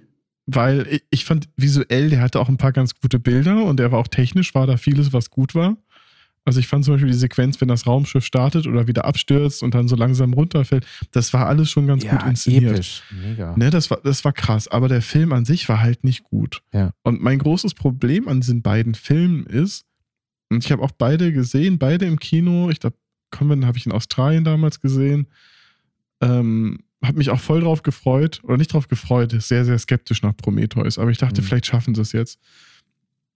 Das große Problem, was ich damit habe, der versucht halt irgendeinen Scheiß zu erklären, der mich null interessiert und der alles kaputt macht. Ja. Mir ist das doch, ich, ich will die Backstory vom Xenomorph nicht. Ich, mir ist das doch völlig egal. Da ist dieses coole Viech, was auf dem Raumschiff unterwegs ist und alles tötet. Und dieses Raumschiff, was ja ein anderes ist als in Alien 1, aber das hat ein Signal abgeschickt als Warnung, kommt mal nicht hierher. Der Rest ist doch völlig egal. Dann diese ganze Dr. Manhattan, der blasse Dr. Manhattan, der der Space Jockey ist und Ja. irgend so eine, weiß ich auch nicht, äh, Mythos da aufbauen will und boah, nee, gar nicht. Ich will ein sabberndes, säurehaltiges Alien, was geilen Scheiß macht. Ich fände es ja schon, also ich fände es ja schon fast interessant, weißt du, also ich finde ja diese Welt eigentlich super cool. Ja. Und wenn man dafür mehr, mehr darüber erfährt und sieht, wie das halt alles passiert ist und dass irgendwie äh, an irgendeinem Punkt um in, im, in unserem Universum irgendwas so richtig schief gelaufen ist, das Mhm. finde ich ja alles super spannend. Aber es ist halt so hanebüchen, fadenscheiniger Bullshit, der so total Mhm. prätentiös tut, als wenn er total schlau wäre. Aber es ist halt nur Mhm. Mist. Und es ist halt Ja. wirklich, wenn es dann auf einmal, das, man hat halt bei Covenant das Gefühl irgendwann, der trollt dich. Der Typ, Ja. Ridley Scott trollt dich, wenn er halt irgendwie die, sich halt Michael Fassbender gegenüber sitzt zweimal und der eine dann zum anderen sagt, äh, I, you do the blowing, I do the fingering oder irgendwie sowas in die Richtung. Das ist einfach so. Und dann spielen die da zusammen Flöte und du denkst dir, was zur Hölle, warum? Ja. Ja, ich habe Covenant leider noch gar nicht gesehen oder das Lass heißt es. leider vielleicht zum Glück genau, weil einfach jeder zu mir gesagt hat so irgendwie, ey, brauchst dir gar nicht anschauen, ist so ein Scheiß. Mhm. Ich würde ihn, glaube ich, gerne so ein bisschen einfach nur Interesse halber sehen, um, um also ich weiß ja, was Versteh mich erwartet. Ich, aber ey, nutzt nutz die Zeit Ja. und weiß ich auch Ja. nicht, mach deine Steuererklärung oder sowas. Ja, aber genau. Die, die beste Rolle hat auf jeden Fall James Franco in dem Film. Der ist in so einem äh, Kryopod, so zum, ähm, in, der, in der Schlafphase. Und dann wachen die alle auf und sein Pod geht nicht auf und er verbrennt. stimmt. Einfach in den Stimmt. ersten zwei Minuten. und das war's. Geil. So, du siehst. Und er ja, liegt da drin, wacht Rolle. auf und verbrennt. Und das war's. Er war halt der Captain. Und ja. Die machen halt immer so Sachen. Ich glaube, dass er sich denkt so, ja, aber irgendwann erzählen wir die Geschichte wie die vorher. Und dann haben wir James Mhm. Franco, genauso wie, was ist Guy Pierce oder so in, in Prometheus, der dann so al- alter Mann-Make-up drauf hat. Mhm. Und du denkst dir so, warum macht ihr das? Es sieht erstmal total furchtbar aus. So, genau. Es Mhm. kann doch nur die Idee sein, wenn Ja. man irgendwann vorhat, ihn mal als jungen Menschen zu zeigen. Aber man Ja. macht es halt auch Ja. nicht. Ja.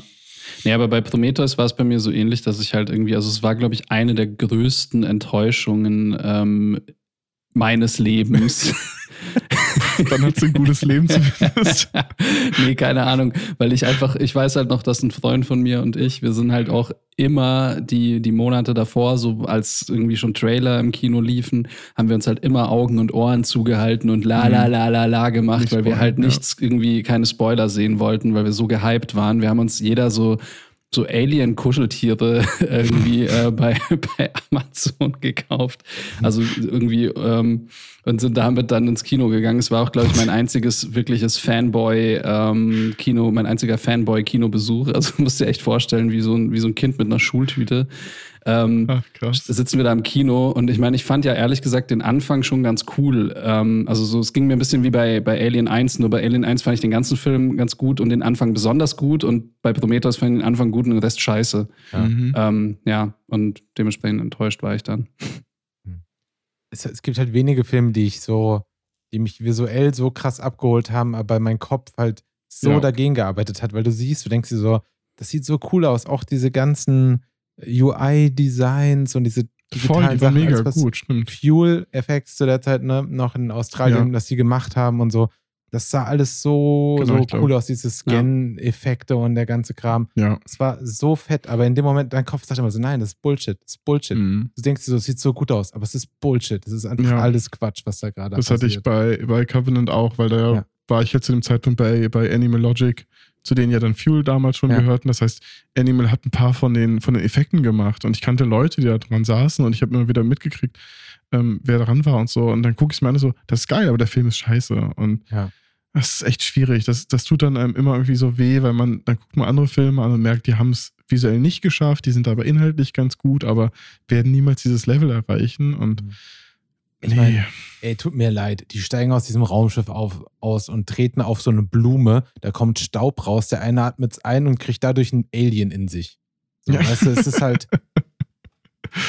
Das muss doch nicht Ja. sein. So, warum? ja, das stimmt. das ist wirklich alles Quatsch und alle sind so dumm. Es ist halt auch wieder so, dass es so, hat sich bei beiden Filmen mal so durchgezogen, dass halt keiner von den Menschen irgendwas tut, was halbwegs intelligent ist. Die einzige menschliche Figur oder kluge Figur ist halt auch der Android. Ja. Also es gibt keine Figur, die so viel Charakterentwicklung hat und die so menschlich rüberkommt wie der.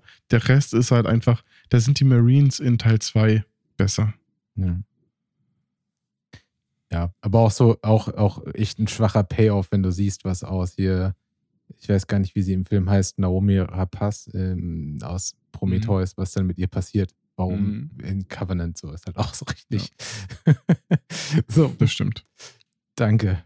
Gut, gut, Ja. dass sie es geschafft hat. Oh.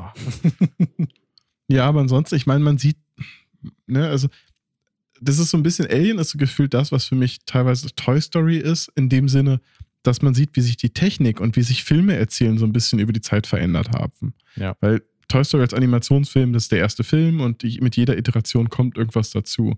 Ja. Und bei Alien auch so ein bisschen, wie wir vorhin hatten, so dieser Übergang zu digitalen Effekten, zu wir erzählen anders, vielleicht haben wir auf einmal auch eine andere ähm, Geschlechterrollenverteilung oder sonst was. Das hast du mit Alien dadurch, dass es 79 bis 2017 abdeckt, sehr über eine sehr, sehr lange Zeit gehabt. Und ähm, man sieht auch an vielen Stellen, wo da irgendwie Probleme waren. Wie zu frühe digitale Effekte, zu früh zu viele digitale Effekte oder jetzt auch noch in 2017 zu sehen, dass man immer noch nicht alles erzählen kann und so ein bisschen darauf achten muss, was man wie irgendwie unterbringt. Ich muss immer noch sagen, der Mann, der den vermutlich am meisten gehassten Alien-Film gemacht hat, ist jetzt meiner Meinung nach der beste Regisseur von allen Alien-Regisseuren, und zwar David Fincher. Ich finde einfach, ich bin einfach ein Fincher-Fanboy und äh, ich finde einfach, dass es sich so gedreht hat, so dass er der Underdog eigentlich von allen war. So, Ja. und Ich finde aber auch von allen Filmen, ist das der Film, und das ist ja mit der Geschichte, dass er überhaupt übernommen hat, der, der die stärkste Handschrift von einem Regisseur hat. Weil ich finde, das sieht halt einfach nach Fincher aus. So die Kamera, die Winkel, die Farben und sowas. Er hat es geschafft, da was sehr, sehr Eigenes drauf zu drücken. Ich muss gestehen, ich kann jetzt nicht sagen, das ist die Handschrift von äh, Ridley Scott. Der hat irgendwie für mich nicht so wirklich einen Ridley Scott-Element, aber, aber Fincher macht das schon sehr, sehr gut. ich finde, bei Ridley Scott ist natürlich auch eine extrem äh, subjektive Meinung, weil ich Ridley Scott nicht kenne. Ich habe das Mhm. Gefühl, dass Ridley Scott verdammt gut da drin ist, sich gute Leute zu holen. So, Mhm. äh, Das gleiche halt mit ähm, Blade Runner. Also ohne Douglas Trumbull und so wäre Blade Runner Ja. einfach nicht Blade Runner. Also der hat einfach die besten Leute geholt, die du haben konntest, die diesen Film visuell zu dem gemacht haben, was sie sind. Und ich finde es bei Alien halt auch so. Er hat einfach die besten Leute geholt, die es zu der Zeit gab, die sowas machen konnten. Mhm. Das ist auch ein gutes Händchen. Ich meine, das ist auch was, was ein Regisseur halt einfach können muss. So. Und ich bin, Ridley Scott ist da einfach gut drin. Also, ich bin halt nicht so der Ridley Scott-Fan generell. Der also, hat doch aber auch nicht so viele Filme gemacht eigentlich, oder? Als Ja. Regisseur war das doch sehr, sehr überschaubar bei ihm. Es geht, Hat also der hat halt viel Zeug gemacht, das so ein bisschen äh, war. Also dieser Robin Hood-Film zum Beispiel, so war auch ziemlich mittelmäßig, fand ich. Mhm. Ich meine, der Marsianer war cool. Aber Ja. hat er da auch Regie gemacht? Ich Ja. weiß. Ja, okay.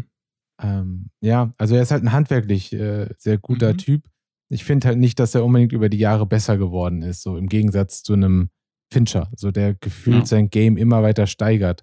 So und irgendwie finde ich es halt ähm, Scott so ein bisschen aus der Garde, so von den Leuten, die irgendwann so ein bisschen drüber sind, weil sie zu viele, glaube ich, Sachen selber machen. Und ich meine, dass er sich so hart auf die Story von Alien jetzt irgendwie bei Prometheus und Covenant eingelassen hat, dass Mhm. er quasi da seine Idee, seine Vision von dieser, die Geschichte der Entstehung so da einbauen will, das, hat's, das macht es irgendwie nicht gut. So, das ist auch das, was ich in meinem anderen Podcast meinte. Manche Regisseure, irgendwann wollen sie alles selber machen und fangen an, selber Mhm. ihre Drehbücher zu schreiben und das macht es Mhm. nicht unbedingt besser. Ja. Und das- Ja. er ist derjenige, den ich da so ein bisschen im Kopf hatte. Und das ist ja auch gerade, ich meine, wenn du dir anguckst, Alien kommt nicht von ihm, Blade Runner basiert auf einem extrem guten Buch Ja. und das Drehbuch ist nicht von ihm. Also er kann es visuell umsetzen, definitiv, aber ja, stimmt. Er ist jetzt Hack nicht mal der, nicht so auf dem Ridley rum, ey. Ich hack nicht auf dem rum. Ich, äh, Der macht gute Filme. ja, das ist. Das ja, ist, ich habe ja eben, wie gesagt, ich habe Gladiator vor kurzem Der ist auch geguckt gut. und äh, das, das, da war, das, das war Gänsehaut, der war schon super. Gänsehaut pur, meinst du? ja. Nein, ist ja auch, ist, Nee. ist ja auch, also ich meine, das, was er damit geschaffen hat, und hätte er den ersten Film nicht so gemacht, wie er den gemacht hat, dann gäbe es das ganze Universum nicht in dem Maße.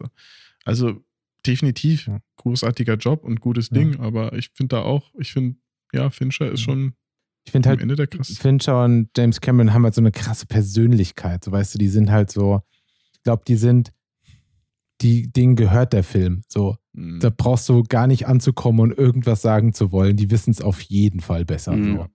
so, und Immer man wenn, hat es bei Ridley Scott halt nicht so das Gefühl, dass er da so, so, also, dass er diese, dieser Hardcore-Regisseur ist, so der halt irgendwie dieser Diktator, der alles, der so auf Ja. jeden Fall jeden Job von jedem Ja. besser kann. So. Ey, was aber auch richtig ist und gut Ja, ist, weil ich natürlich. meine, wer weiß, ob der erste Alien-Film so, der, den hätte vielleicht ein James Cameron auch so gar nicht machen können, weil sein Ego zu groß ist. Nein. Wenn du siehst, also was, was ja ich jetzt so eben äh, gelesen habe, ist einfach, dass Alien ist ein Gesamtwerk, Mhm. wo voll viele Stimmen und Menschen und so weiter zusammengekommen sind, um was Neues, Geiles zu schaffen. Und wenn du da so einen Ego-Regisseur Ja. hast, wie, wie eben James Cameron, der sagt so, ey, Giga, verpiss dich, ähm, Ja, dann, weißt du so, dann wär's das auch nicht geworden. Ähm, und, und dementsprechend war das, denke ich mal, schon absolut, bin- absolut richtig bin ich ja und wichtig. 100% Und, deiner Meinung. Deswegen Ja. sage ich ja so, er ist jemand, der die Leute gut zusammenholen kann. So, und das Ja. irgendwie, aber halt im Endeffekt so über die Jahre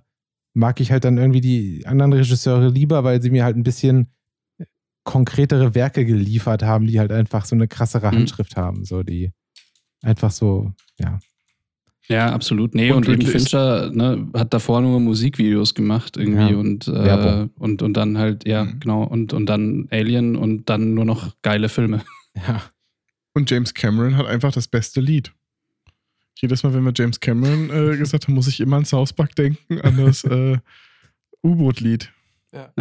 Das ich leider hier nicht singen kann, sonst hätte ich es getan. Nee. Aber ich, mir fällt der Text nicht ein. man will sich auch nicht die Blöße geben, aber ich glaube, es ist irgendwas mit äh, Explorer. of James the Cameron, Sea. Explorer of the Sea und bla bla bla. Ja. Ja. ja. Ja, gut. Ey, ich würde mal sagen, jetzt haben wir ganz schön viel über Alien Ist geredet. ganz schön viel über Aliens, ja. Mhm. Aber ist ja auch cool. Aber jetzt will ich zum Abschluss. Lieblings-Alien-Teil, Nico? Teil 1. Tobi? Oh, das ist so gemein. Eigentlich kann Ja. man das nicht sagen. Jetzt fang nicht so an. Äh, Zwei. Zwei? Okay, gut. Bei mir ist auch eins. Na gut. Dann macht's mal gut. Bleibt wie immer gesund. Bis zum nächsten Mal. Auf Wiedersehen. Tschüssi. Ciao.